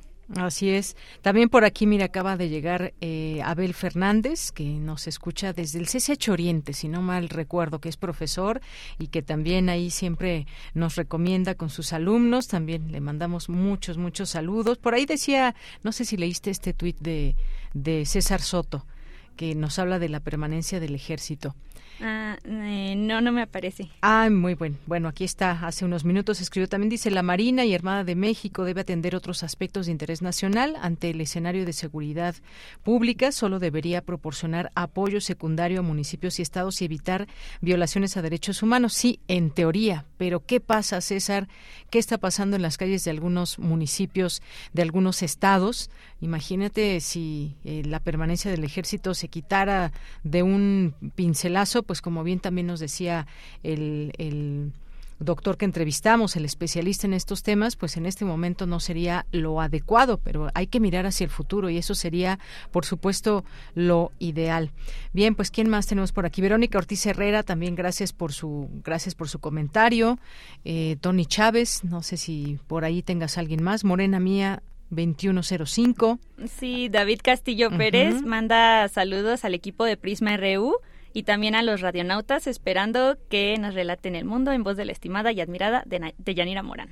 Bueno, pues muchos saludos. También Adrián Hernández, Luis, Luna Rosa, Flechador del Sol, no me acuerdo si ya lo mencionaste, uno, alguien que se hace llamar en Twitter Bolillo, también muchos saludos. Eh, Jess, creo que ya lo mencionaba, Raúl González eh, Romero, Luna Rosa, Roxana Aguilar, Ara, un saludo a Juan Stack, HTJL, también y Héctor Castillo también Dice que, bueno, ahí también con los, los boletos que ya se han estado yendo y que aquí poco a poco les vamos ofreciendo si es que del teatro nos los hacen llegar. Sí, exactamente. Todavía contamos con pases para la obra Que en paz descanse de Alan Blasco. Esto en el Teatro Tepeyac este sábado a las 21 horas. Eh, la información ya está en el Twitter. Si gustan alguna cortesía, pueden hacernos llegar un mensaje o comentar este mismo tweet para llevarse sus cortesías. Todavía tenemos pases dobles. Que escriban sobre ese tweet, ¿verdad? Muy bien. Bueno, pues muchas gracias, Michelle. Gracias a ti. Hasta luego. Hasta luego. Muy buenas tardes. Pues vámonos con la información. Tenemos a continuación la sección de sustenta. Universitarios desarrollan investigación de lectinas vegetales para el diagnóstico de cáncer. Los detalles en sustenta con Daniel Olivares. Adelante.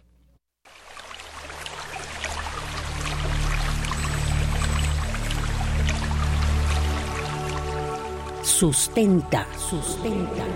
Innovación universitaria en pro del medio ambiente.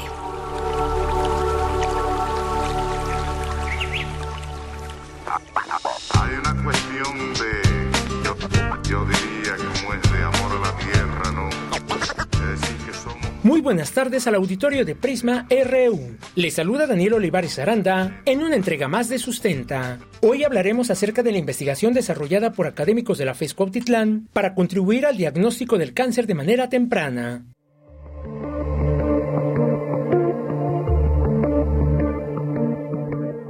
El cáncer es la transformación de células normales en tumorales, un cambio que se debe a la acumulación progresiva de mutaciones en las diferentes fases de la división celular. De acuerdo con el Instituto Nacional de Estadística y Geografía, INEGI, entre enero y agosto de 2022 se registraron 683.823 defunciones, de las cuales 9% se debe a tumores malignos. La mayoría de los diagnósticos ocurren en una etapa avanzada, dificultando el tratamiento y la sobrevivencia de los pacientes. Ante esta situación, el bioquímico José María Caballero González, con asesoría de la doctora Sandra Díaz Barriga Arceo, responsable del laboratorio de citogenética en la FES Cuautitlán, trabaja en el estudio y la caracterización de lectinas vegetales para su aplicación en el diagnóstico y la utilización para el combate de dicha enfermedad. Para conocer más al respecto, conversamos con la doctora Sandra Díaz Barriga Arceo, quien nos explica qué son las lectinas vegetales. Pues muchas gracias por esta oportunidad de platicarles acerca de esta investigación. Las lectinas vegetales son pues proteínas, ¿sí? Eh, las proteínas se encuentran en vegetales como las leguminosas, que en este caso serían, por ejemplo, eh, chícharo, haba, frijol, y también en muchas gramíneas, que por ejemplo serían el trigo como un ejemplo. Estas proteínas que producen eh, estos vegetales tienen la finalidad, a nuestro entender, dentro de la planta como productos de protección. Protegen a la planta de insectos fitófagos que pueden pues comerse a la planta, tomar los nutrientes del vegetal. Entonces, estas proteínas, estas lectinas, protegen al vegetal de estos insectos, por ejemplo. También los protegen de hongos parásitos que pues hacen la misma función de eh, extraer pues todos los nutrientes a partir de de los vegetales. Entonces estas proteínas protegen, eh, protegen a la planta. También tienen la función de reclutar a bacterias que fijan el nitrógeno en la raíz. Esto pues sabemos que es muy importante porque el nitrógeno es esencial para el crecimiento y el fortalecimiento de todas las plantas. Entonces pues también favorecen este reclutamiento de bacterias fijadoras de nitrógeno.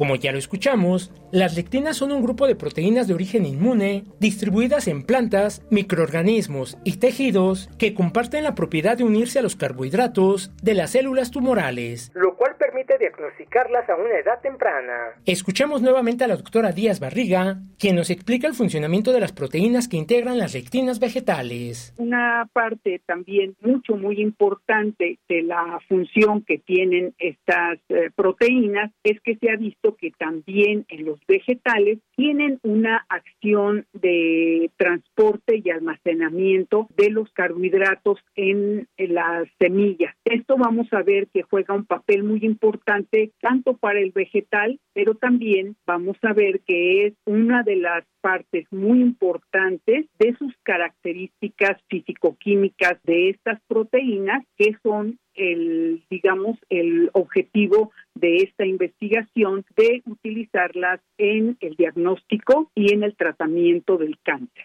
La doctora Sandra Díaz Barriga nos explica cómo surgió la idea de realizar la investigación de las lectinas vegetales para el diagnóstico del cáncer. Pues sí, efectivamente, esta investigación, pues son investigaciones que vienen ya de, varios años atrás. Iniciaron con, unas alumnas de la carrera de químico farmacéutico biólogo. Ellas eh, realizaron lo que fue su, la caracterización de algunas de estas lectinas. Eh, nos, nos enfocamos en la lectina del chícharo, en la lectina de la haba y, eh, y en la lectina que ya conocíamos que era una lectina de frijol que era la fitohemaglutinina. Nosotros inicialmente en esta primera etapa de la investigación nos interesó conocer un poco su capacidad de estimular la división celular, porque estas proteínas, debido a las propiedades que tienen, se ha visto, por ejemplo, que fitohemaglutinina en particular estimula la división celular y esto es algo que utilizamos mucho nosotros en el laboratorio de citogenética, por ejemplo. Entonces, así, así comienza la investigación con estas alumnas, Yesenia Reguín y Aureola Macías, y años después, precisamente con el bioquímico diagnóstico José María Caballero González, pues retomamos varios aspectos interesantes de estas proteínas porque efectivamente ya empezaba a haber eh, conocimiento acerca de ciertas propiedades que tienen de reconocimiento de las células tumorales. En la próxima entrega de Sustenta, conoceremos más acerca de la investigación del bioquímico José María Caballero González y la doctora Sandra Díaz Barriga Arceo acerca de la utilización de lectinas vegetales para el diagnóstico del cáncer de manera oportuna y temprana. Si tienes alguna duda o comentario acerca de este tema o alguno de los que hemos abordado aquí en Sustenta, puedes compartirlo a través de las redes sociales de Prisma RU o en mi cuenta de Twitter. Me encuentras como arroba Daniel Medios TV. Para Radio UNAM, Daniel Olivares Aranda. Hay una cuestión de, yo, yo diría, como es de amor a la tierra. Bien, continuamos dos de la tarde con 18 minutos y es momento de irnos a la información internacional a través de Radio Francia. Relatamos al mundo. Relatamos al mundo.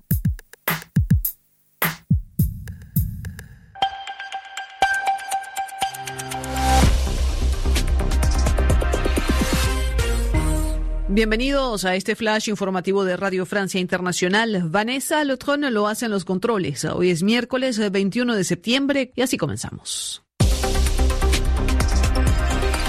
Andreina Flores. Es la voz del presidente ruso Vladimir Putin anunciando la movilización de 300.000 reservistas a Ucrania, donde la contraofensiva del ejército ucraniano ha hecho retroceder a las Fuerzas Armadas rusas. En Rusia se han agotado los boletos de avión hacia el exterior, ya que los hombres, sobre todo los jóvenes, prefieren salir del país que unirse al ejército. Un profesor ruso en Moscú nos cuenta la reacción de sus alumnos ante el anuncio. Y te voy a decir uh, mi experiencia personal. Uh, estoy dando clases en una universidad y hoy a las clases llegaron todos los chicos porque tienen miedo que si van a estar ausentes y no van a poder dar exámenes, los van a llevar a la tropa. Putin aseguró que utilizaría todos los medios a su alcance para defender a su país, refiriéndose a las armas nucleares. Estados Unidos respondió que se tomaba muy en serio la amenaza. Quinto día de protestas en Irán que ya se extienden a 15 ciudades del país en rechazo a la muerte de la joven Mahsa Amini de 22 años, quien fue arrestada por la policía de la moral por no llevar el velo bien puesto. Cientos de personas salieron a las calles a quemar los velos que son obligatorios para las mujeres en Irán. En Japón, un hombre se prendió en fuego esta mañana cerca de la oficina del primer ministro en Tokio con la intención de manifestar su rechazo a la celebración de un funeral de Estado para el ex dirigente asesinado nipón Shinzo Abe. El gobierno hasta ahora ha evitado pronunciarse sobre este episodio.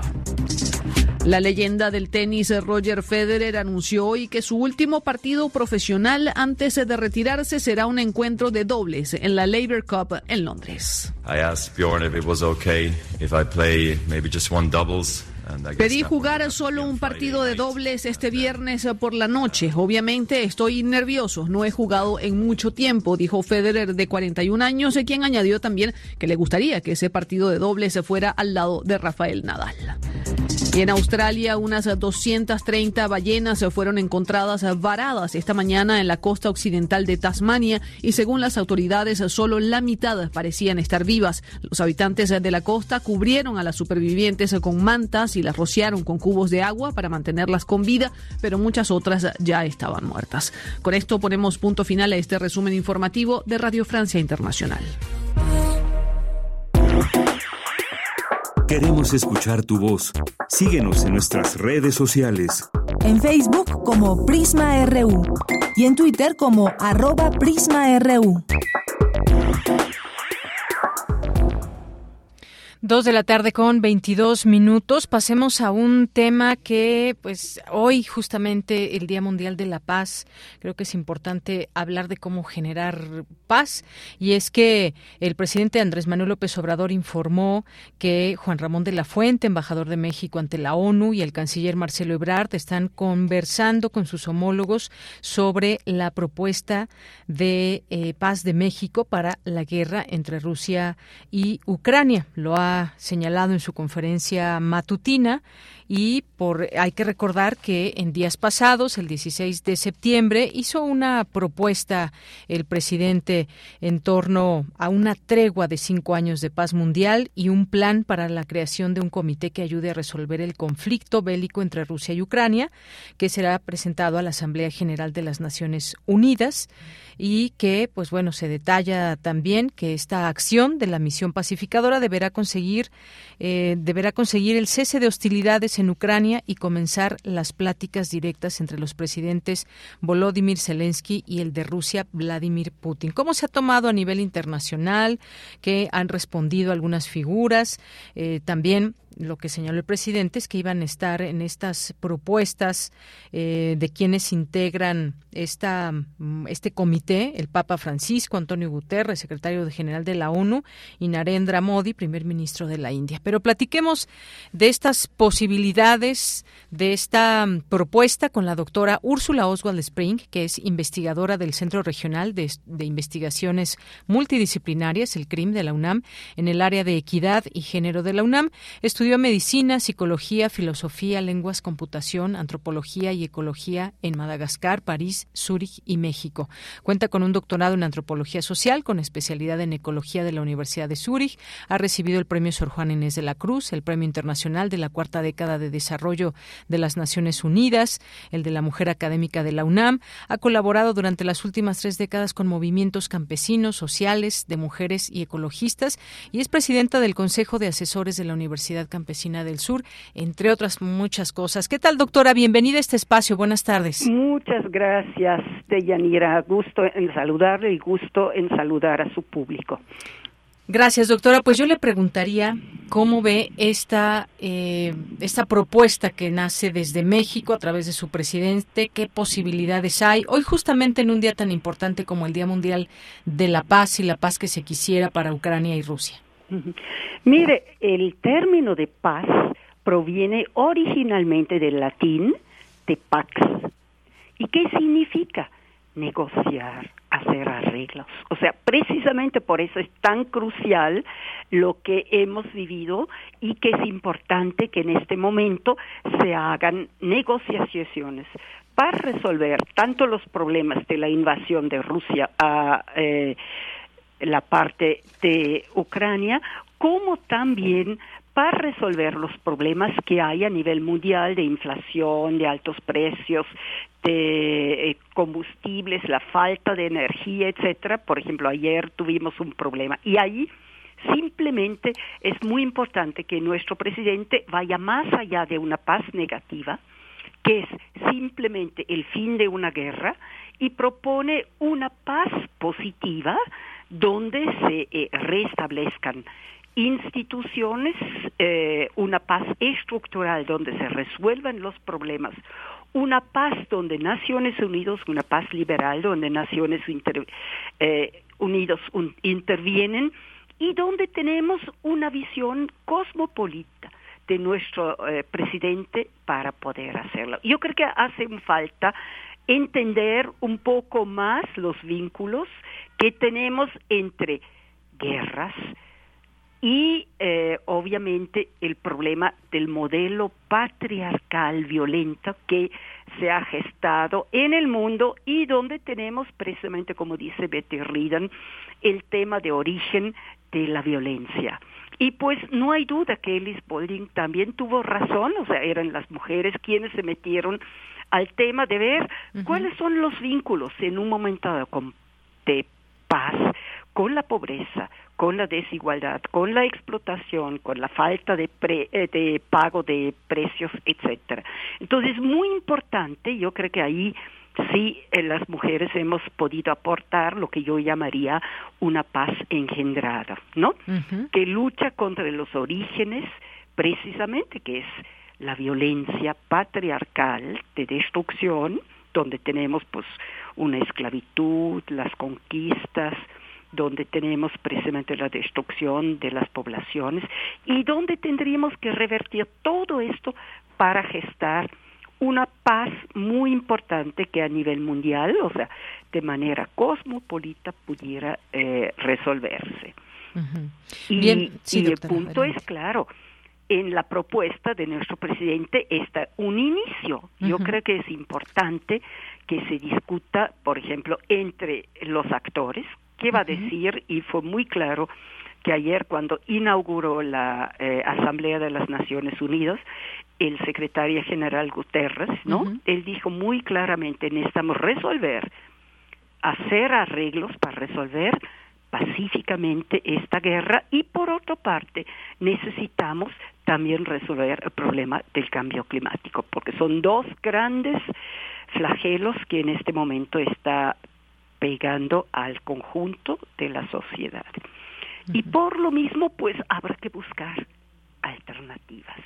Y ahí creo que las alternativas están en gran parte en nuestros pueblos indígenas. Y yo espero que después el presidente vaya a retomar más estos elementos. Por ejemplo, es muy interesante ver que en comunidades indígenas, cuando hay algún eh, delito que se comete, toda la comunidad trabaja con el delincuente para reincorporarla a la sociedad. Y en este caso habrá que ver cómo poder darle a Rusia una salida digna de este tipo de procesos. Y también el presidente Putin ha propuesto precisamente eh, ayer en la Duma, que es el Congreso de Rusia, un eh, plebiscito, o sea, ¿Qué pasa con las zonas donde la gente habla ruso, tanto Crimea como la parte oriente? Y en este poder determinar de manera eh, quienes quieren estar con Rusia, quienes quieren estar en Ucrania, ¿no? Eso sería una posibilidad, obviamente, que iría más allá de una paz negativa y permitiría estructuralmente resolver el conflicto que tenemos. Y sobre todo, hay que pensar que hay como 16 millones de refugiados, básicamente mujeres y niños, que están algunos viviendo en condiciones muy dramáticas, aún adentro de Ucrania, sin acceso a agua, sin comida, sin, por ejemplo, eh, calefacción, etcétera, o sea, a veces sin luz, etcétera. Todo esto, pues habrá que tomarlo en cuenta para que pudiéramos de manera pues económica, política, social y cultural resolver el problema y retomar las culturas indígenas donde precisamente se reincorpora a la gente y donde se resuelve de manera pacífica un conflicto para poder mantener la armonía y ellos tienen una armonía enormemente como se llama telúrica dialogue con la cosmovisión, con la naturaleza y con la gente. Entonces, eso es muy interesante. Yo creo que ahí nos ha faltado todavía que no hemos integrado el conjunto de la paz en este campo. Muy bien, doctora. Pues muchas gracias y yo continuaría con, con esta eh, pregunta, dado que se hizo ya una propuesta muy contundente, incluso quien quienes participarían en este comité llama la atención quizás de que no hay un no hay eco en, en, otros eh, en otros países para generar la paz o incluso desde la ONU claro que hay un, un discurso de paz por supuesto pero más allá de ese llamado eh, qué acciones se tendrían que plantear para terminar con este conflicto que como usted bien señala está afectando a mucha gente como refugiados como pues qué van a comer el día de mañana eh, muchas otras cosas que se afectan con estos con estos ataques, pero no hay un parecería como si no hubiese un eco, solamente hay una reacción en Ucrania. Bueno, pues vimos este este tuit de lo que decía el asesor, eh, un plan mundial, el asesor del presidente Volodymyr Zelensky, que decía los pacificadores se usan, que usan la guerra como tema para sus propias relaciones públicas, solo causan sorpresa y arroba al presidente López Obrador y le pregunta, ¿su plan es mantener a millones bajo ocupación, aumentar el número de entierros masivos y dar tiempo a Rusia para renovar las reservas antes de la próxima ofensiva? Entonces, su plan es un plan ruso, escribió Podoliak. Este fue el recibimiento allá en Ucrania, pero pues hay más países que conforman el mundo, además de los que están involucrados. Eh, no hay un, eco, ya sea que se llame López Obrador o que se llamen otros, otros gobernantes. ¿Estamos lejos de esto o, estoy diciendo una barbaridad, doctora? Usted no, al contrario. Si usted se acuerda que en este momento, por primera vez en la historia, tenemos más de cuatro trillones, o sea, millones de millones de dólares invertidos en armas. Por lo tanto, hay claros intereses, tanto atrás de la Ucrania como atrás de todos los productores de armas, donde precisamente Estados Unidos es el mayor productor de armas, pero también países en Europa como Francia, como Alemania, como eh, otro tipo de los países, por ejemplo, de Europa Oriental, que están produciendo armas y ahorita en este momento bélica, pues lo están lanzando al mercado internacional. Y por último, tenemos que acordarnos que Rusia está importando ahorita misiles desde Corea del Norte, o sea, está apoyando un país altamente peligroso para el mundo entero y por lo tanto yo creo que esta propuesto de paz es mucho más importante de la que eh, eh, de la que estamos viendo. Y yo espero que paulatinamente, pero ahí están los intereses precisamente bélicos, militares atrás que no quieren la paz, que quieren la guerra y quieren enriquecerse de manera muy importante. Y esto no hay que olvidarlo. Y esto limita enormemente la paz. Y por último, Rusia también con su proceso ahorita de querer apropiarse mediante un plebiscito de territorios, tanto la parte que tenemos en la Crimea como la parte oriental, no el Donbass, eh, pues es obviamente muy complejo en este momento. Y ahí esta fue un poco la respuesta rusa frente a, la propuesta y tampoco hemos tenido una directa eh, respuesta ni del Papa Francisco ni del secretario de Naciones Unidas, o sea, él ha hablado ayer globalmente de la paz y finalmente tampoco Modi que está importando a costos muy bajos el petróleo de Rusia, ha comentado algo para eh, poder eh, avanzar en esta propuesta que hizo nuestro presidente de la República. Efectivamente, pues ahí está este tema, los caminos de la paz, porque es un, son caminos que se deben de buscar, que se deben de hallar para llevar a cabo la paz en el mundo. Estamos hablando de un conflicto que aunque sea entre dos naciones y que también por supuesto está la OTAN, que son un grupo de países que están apoyando a Ucrania, pero es una guerra que está afectando a todo el mundo y que Europa, vamos a ver este invierno también, una cosa es que se avisore que van a tener problemas con todo ese tema de la electricidad, pero vamos a ver en los hechos cómo, cómo les va a los, a los europeos que se han visto afectados ya también por la, por la, eh, la inflación y crisis, además derivado de la pandemia, pues ahora con este conflicto, pero no solamente esa región, sino todo el mundo por muchas razones. Ojalá que existiera un eco. Hay una condena hoy en hacia Vladimir Putin desde la ONU por parte del presidente Biden y efectivamente no queremos que nadie invada otro territorio, queremos paz, pero pues hay que encontrar los caminos adecuados. Doctora, pues hay mucho que platicar, si le parece bien, pues en otro momento retomamos esto para ver qué sucedió en la ONU y si hay un camino que nos lleve a, la paz en este conflicto. Que me da mucho gusto que México tomó este camino, porque yo creo que sí necesitamos mediante la paz, la negociación, hacer arreglos y no violencia, porque esto lleva siempre a la destrucción. Claro que sí. Pues muchas gracias, gracias doctora. Al contrario, gracias a usted, Dayanira, mucho gusto y mucho saludos eh, muy afectuosos a todo su público. Gracias. Gracias a usted. Hasta luego. Doctora Úrsula Oswald Spring, que es investigadora del Centro Regional de Investigaciones Multidisciplinarias, el CRIM de la UNAM. Y este tema que de verdad puede causar mucha polémica, me refiero a la propuesta del presidente López Obrador. Hay quien no se la toma en serio, hay, quien sí, porque bueno, está ya una propuesta en la ONU, tanto con el canciller, con eh, Juan Ramón de la Fuente, que también está participando en todo esto de las negociaciones de paz. Hay, o por qué no hay eco en todo esto, que no lo, a ver, vamos a quitar que no lo diga el presidente de México, que lo diga cualquier otro y que se haga un llamado a la paz y se busquen los caminos y que realmente desde la ONU se pueda generar una posibilidad de generar acciones, no solamente discursos de exhorto, que está muy bien y, la ONU tiene sus lineamientos, sus reglamentos y sus eh, acciones que puede o no hacer.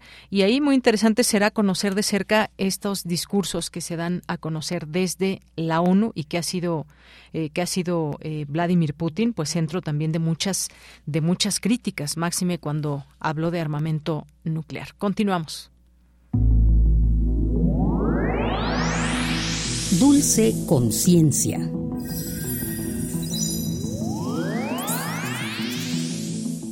Bien, vamos a la sección de Dulce Conciencia. Dulce García, vía telefónica, nos acompaña. ¿Qué tal, Dulce? Buenas tardes.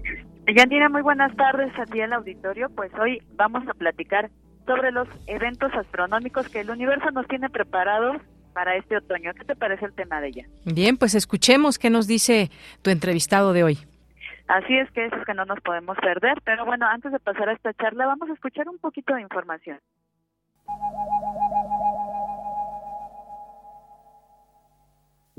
¿Te perdiste el último eclipse o la última lluvia de estrellas? No te preocupes, el escenario celeste siempre tiene algo preparado para ti. Lo mejor de todo es que para verlo no necesitarás un telescopio, solo deberás mirar al cielo. Este 22 de septiembre iniciará oficialmente el otoño en el hemisferio norte, según se detalla en el anuario del Observatorio Astronómico de la UNAM. Esta estación traerá muchas sorpresas que no te puedes perder. Uno de los espectáculos principales será un eclipse total de la Luna. Nuestro satélite natural será cubierto por la sombra de la Tierra. ¿Qué día? ¿A qué hora? ¿Cómo podemos enterarnos de este y otros sucesos astronómicos? Aquí te damos todos los detalles. Pero te contamos algo más interesante aún. ¿Cómo hacen los astrónomos para saber de todos estos acontecimientos con anticipación? Para Radio UNAM, hice la gama.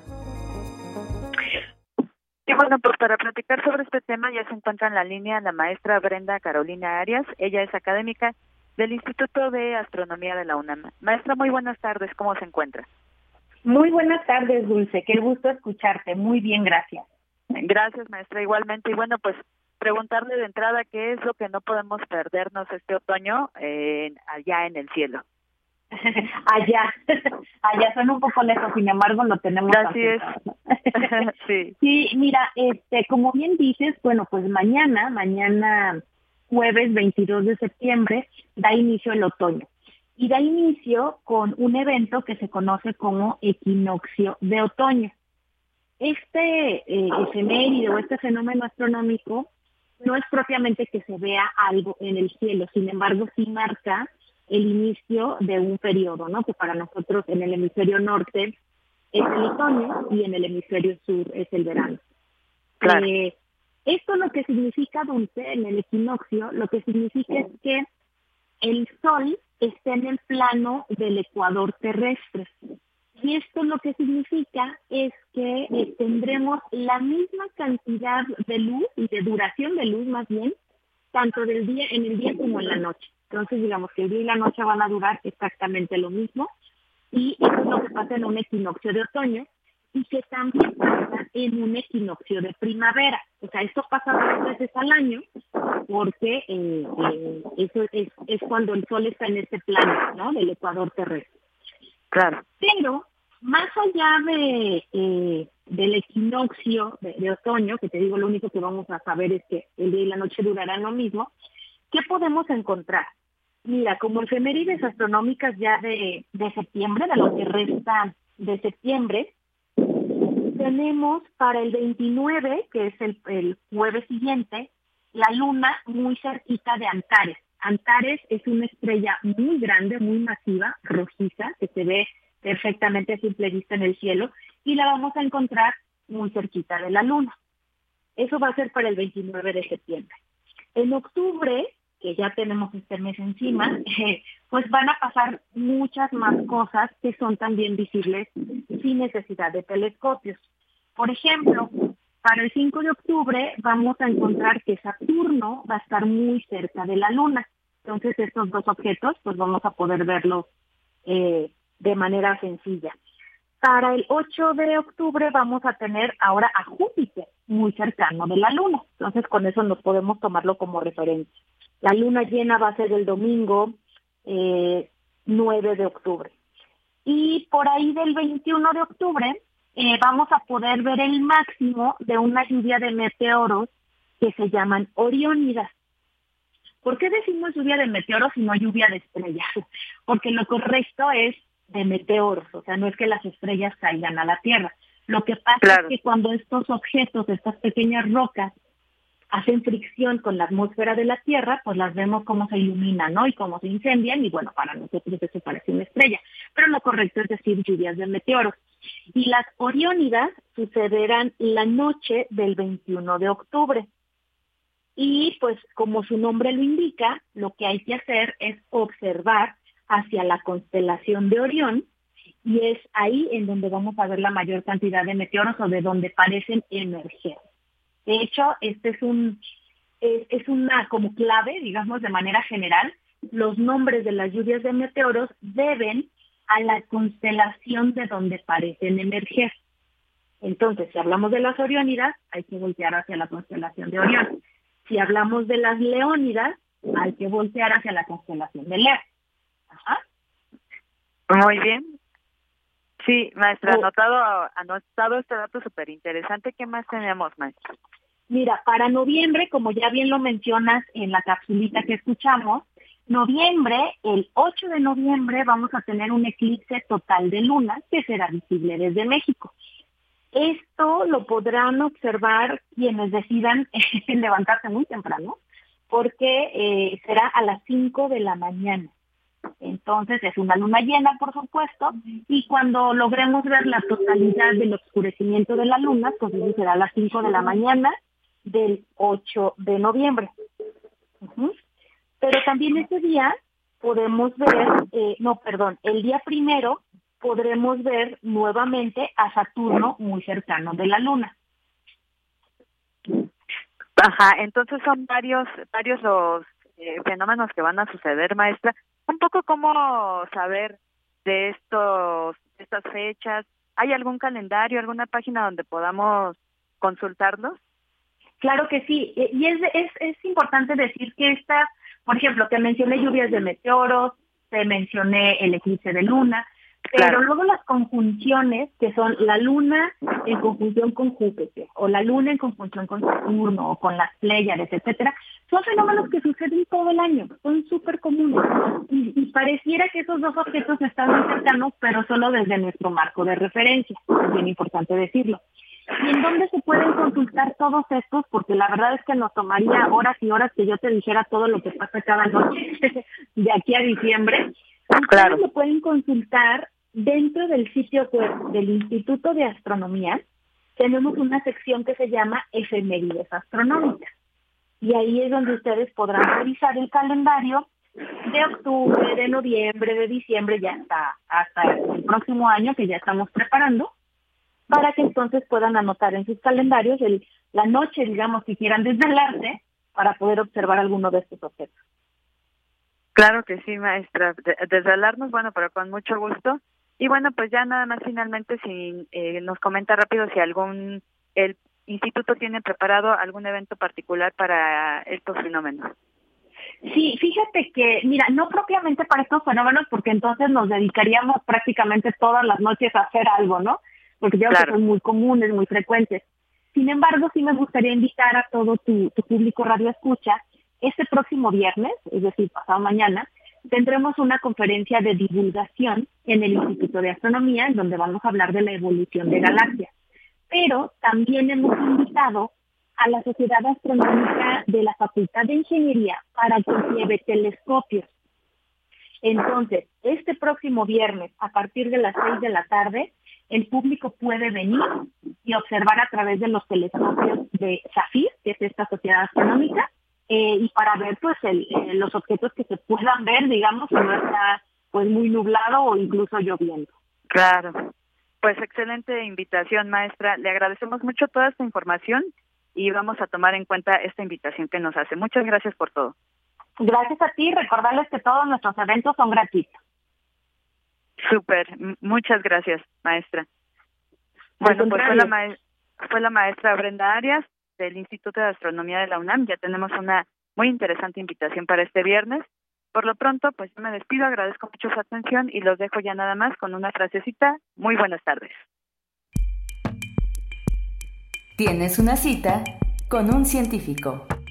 A veces creo que hay vida en otros planetas y a veces creo que no. En cualquiera de los dos casos, la conclusión es asombrosa. Carl Sagan.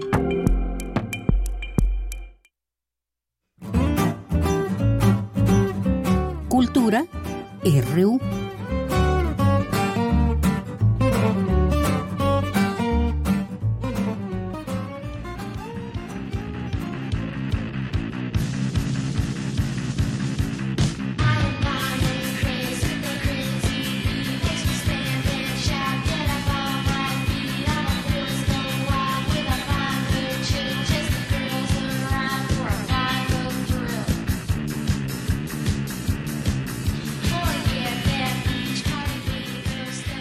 Bueno, ya estamos aquí en Cultura con Tamara Quiroz, aquí en cabina. ¿Cómo estás, Tamara? Buenas tardes. Deyanira, muy buenas tardes a ti y todos aquellos y aquellas que nos escuchan a través de estas frecuencias universitarias. Gusto saludarles ya ahora en cabina, eh, compartiendo esta pues esta transmisión y también con esta sana distancia, ¿no? Que nos permite todavía pues estos tiempos que corren de Yanira. Y pues eh, esta tarde tenemos información que se gesta desde la máxima casa de estudios y es que del 30 de septiembre al 16 de octubre se realizará el Festival Cultura UNAM y para darnos todos los detalles de esta primera edición, en la línea nos acompaña Juan Ayala, secretario técnico de Planeación y Programación de la Coordinación de Cultura UNAM y director del Festival Cultura UNAM. Juan Ayala, bienvenido a este espacio radiofónico y muchas gracias por tomar la llamada.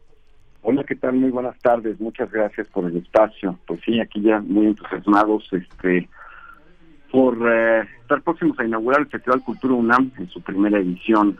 Eh, eh, es un festival, digamos, que tiene pues lo mejor de la programación de Cultura UNAM, de todo su sistema de cultura en la universidad, que no solamente va dirigido pues a la comunidad universitaria, sino al público en general también. Son 17 días de intensas actividades de ópera, música, danza, teatro, cinematografía, visuales, etcétera. Es un programa bastante completo y pues esperemos que, que nos acompañen todo el auditorio de Prisma pues hagamos, hagamos esa invitación, Juan. Oye, son más de 100 funciones, 28 sedes, participarán más de 500 artistas. Platícanos cómo fue diseñada la programación.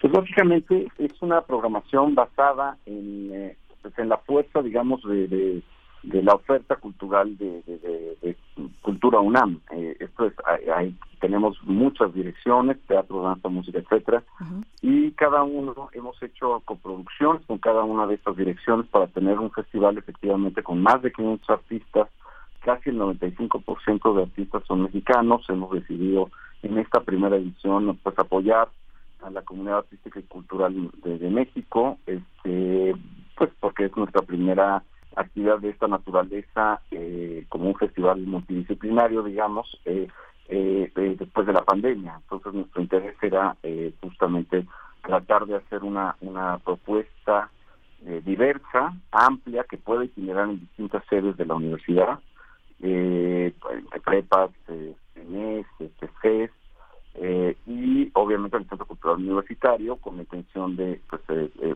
insisto, tener a la mayor cantidad de artistas mexicanos posibles, muy, muy buen nivel, por supuesto, todos, todas las propuestas también tienen un, un, interés en, la calidad, este, en tener la máxima calidad posible, así es que bueno, pues iniciamos, por ejemplo, con la ópera La sed de los cometas de Antonio Juan Marcos, dirigida por eh, José Arián en la, en, la OJUEM, este 30 de septiembre.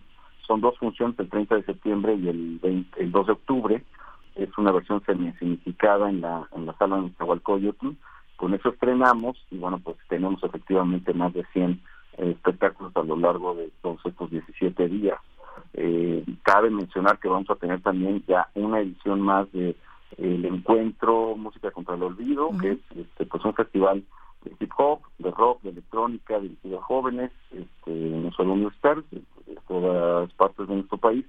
Y pues tendremos la presencia de artistas muy importantes como Snow Dog Product, eh, eh, eh, Hispana, Niña Dios, para hablar del hip hop, para hablar del rock Minfield, Liga Launch, este, para hablar de electrónica Suadero Sound System, estará también con nosotros la bruja de Texcoco, el Arturo, este, y un espectáculo de eh, sonidero, digamos, al final también de, este, de estos tres días de música contra los niños. Empezamos el 14 de octubre y terminamos el domingo 16.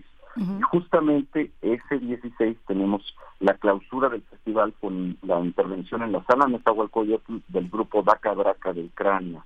Eh, estos eh, estos intérpretes, bueno, pues eh, ejecutan música folk con sonidos actuales de la música ucraniana y pues son embajadores de la paz. Es una muestra también de rechazo a la violencia, cualquiera de esas, por parte de la universidad y por parte de Cultura UNAM en particular. Así que bueno, pues hay actividades muy, muy diversas, Lucas Avendaño, un coreógrafo extraordinario, Mushe, que podrán ver también en la sala Covarrubias, en fin. Yo les invitaría a que consulten la cartelera. Muchas de las actividades son gratuitas, por ejemplo, música contra los virus gratuito, los precios en las salas son muy accesibles, este, con los descuentos que aplican normalmente para universitarios y para maestros. Eh, entonces, la página es www.culturaunam.mx diagonal Festival Cultura UNAM. Allí encontrarán el día a día de la programación, eh, las sedes, eh, horarios, artistas, semblanzas de ellos y de los espectáculos que presentamos. Así que creo que es una es un momento de celebración para volver a la presencialidad con mucho entusiasmo. Sin duda, lo celebramos también desde estos micrófonos, Juan Ayala, sobre todo porque, pues, retomando esto, ¿no? Uno de los ejes transversales de, de esta coordinación, de esta gestión, es justo la pospandemia. Entonces, bueno, que podamos reunir, reunirnos, sin duda lo celebramos. Ahora que mencionabas eh, música contra el olvido, Juan, este festival acoge también otros eh, tres eventos, ¿no? También hay poesía, se une el Festival de Poesía Las Lenguas de América y también el Encuentro Internacional de Cátedras Extraordinarias. Así es, justamente el poesía de, eh, el Festival de Poesía eh, Carlos Montemayor, bueno, pues es, un festival que, que, ahora tenemos una alianza con ellos, que tiene muchas ediciones ya, y la verdad es que, bueno, pues eh, tiene un público muy, muy específico, muy entusiasta también, y bueno, pues qué mejor que unir eh, sinergias. La UNAM se caracteriza por ello, ¿no? Por, porque es una institución tan grande en donde participan tantas áreas que creo que es un momento espectacular y muy, muy interesante, digamos, para poder mostrar lo mejor, no solamente de Cultura UNAM, sino de otras áreas de la universidad que también se alían con nosotros y se integran para este tipo de programación. Ahí encontrarán el, el 13 de, de octubre, pues una, una programación muy diversa de poesía, este, en la sala de y también como parte de la de, este día especial del, Festival de Poesía. Y el encuentro de cátedras universitarias, pues también es un, encuentro muy relevante a nivel internacional. Eh, la, la, este, la coordinación de difusión cultural tiene varias cátedras y lo que pasa con las cátedras es que son entidades que generan investigación pero que también generan producción artística. Entonces el binomio de investigación y programación siempre es muy atractivo porque genera, digamos, propuestas muy, muy potentes, con mucha eh, capacidad también de convocatoria, con un sustento de profundidad también muy, muy importante.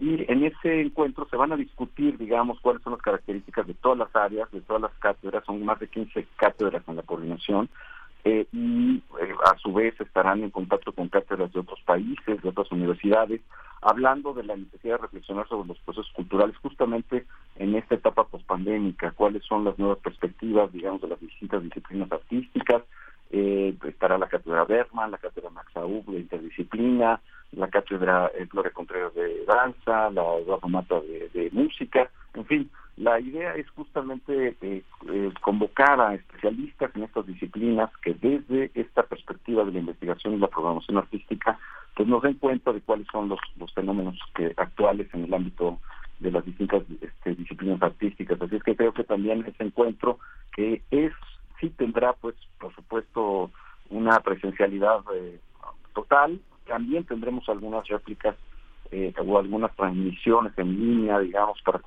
continuar con estos eh, formatos híbridos que nos dejó un poco la pandemia, este y tener un alcance mayor a todo el público que, que no pueda asistir presencialmente a estos encuentros.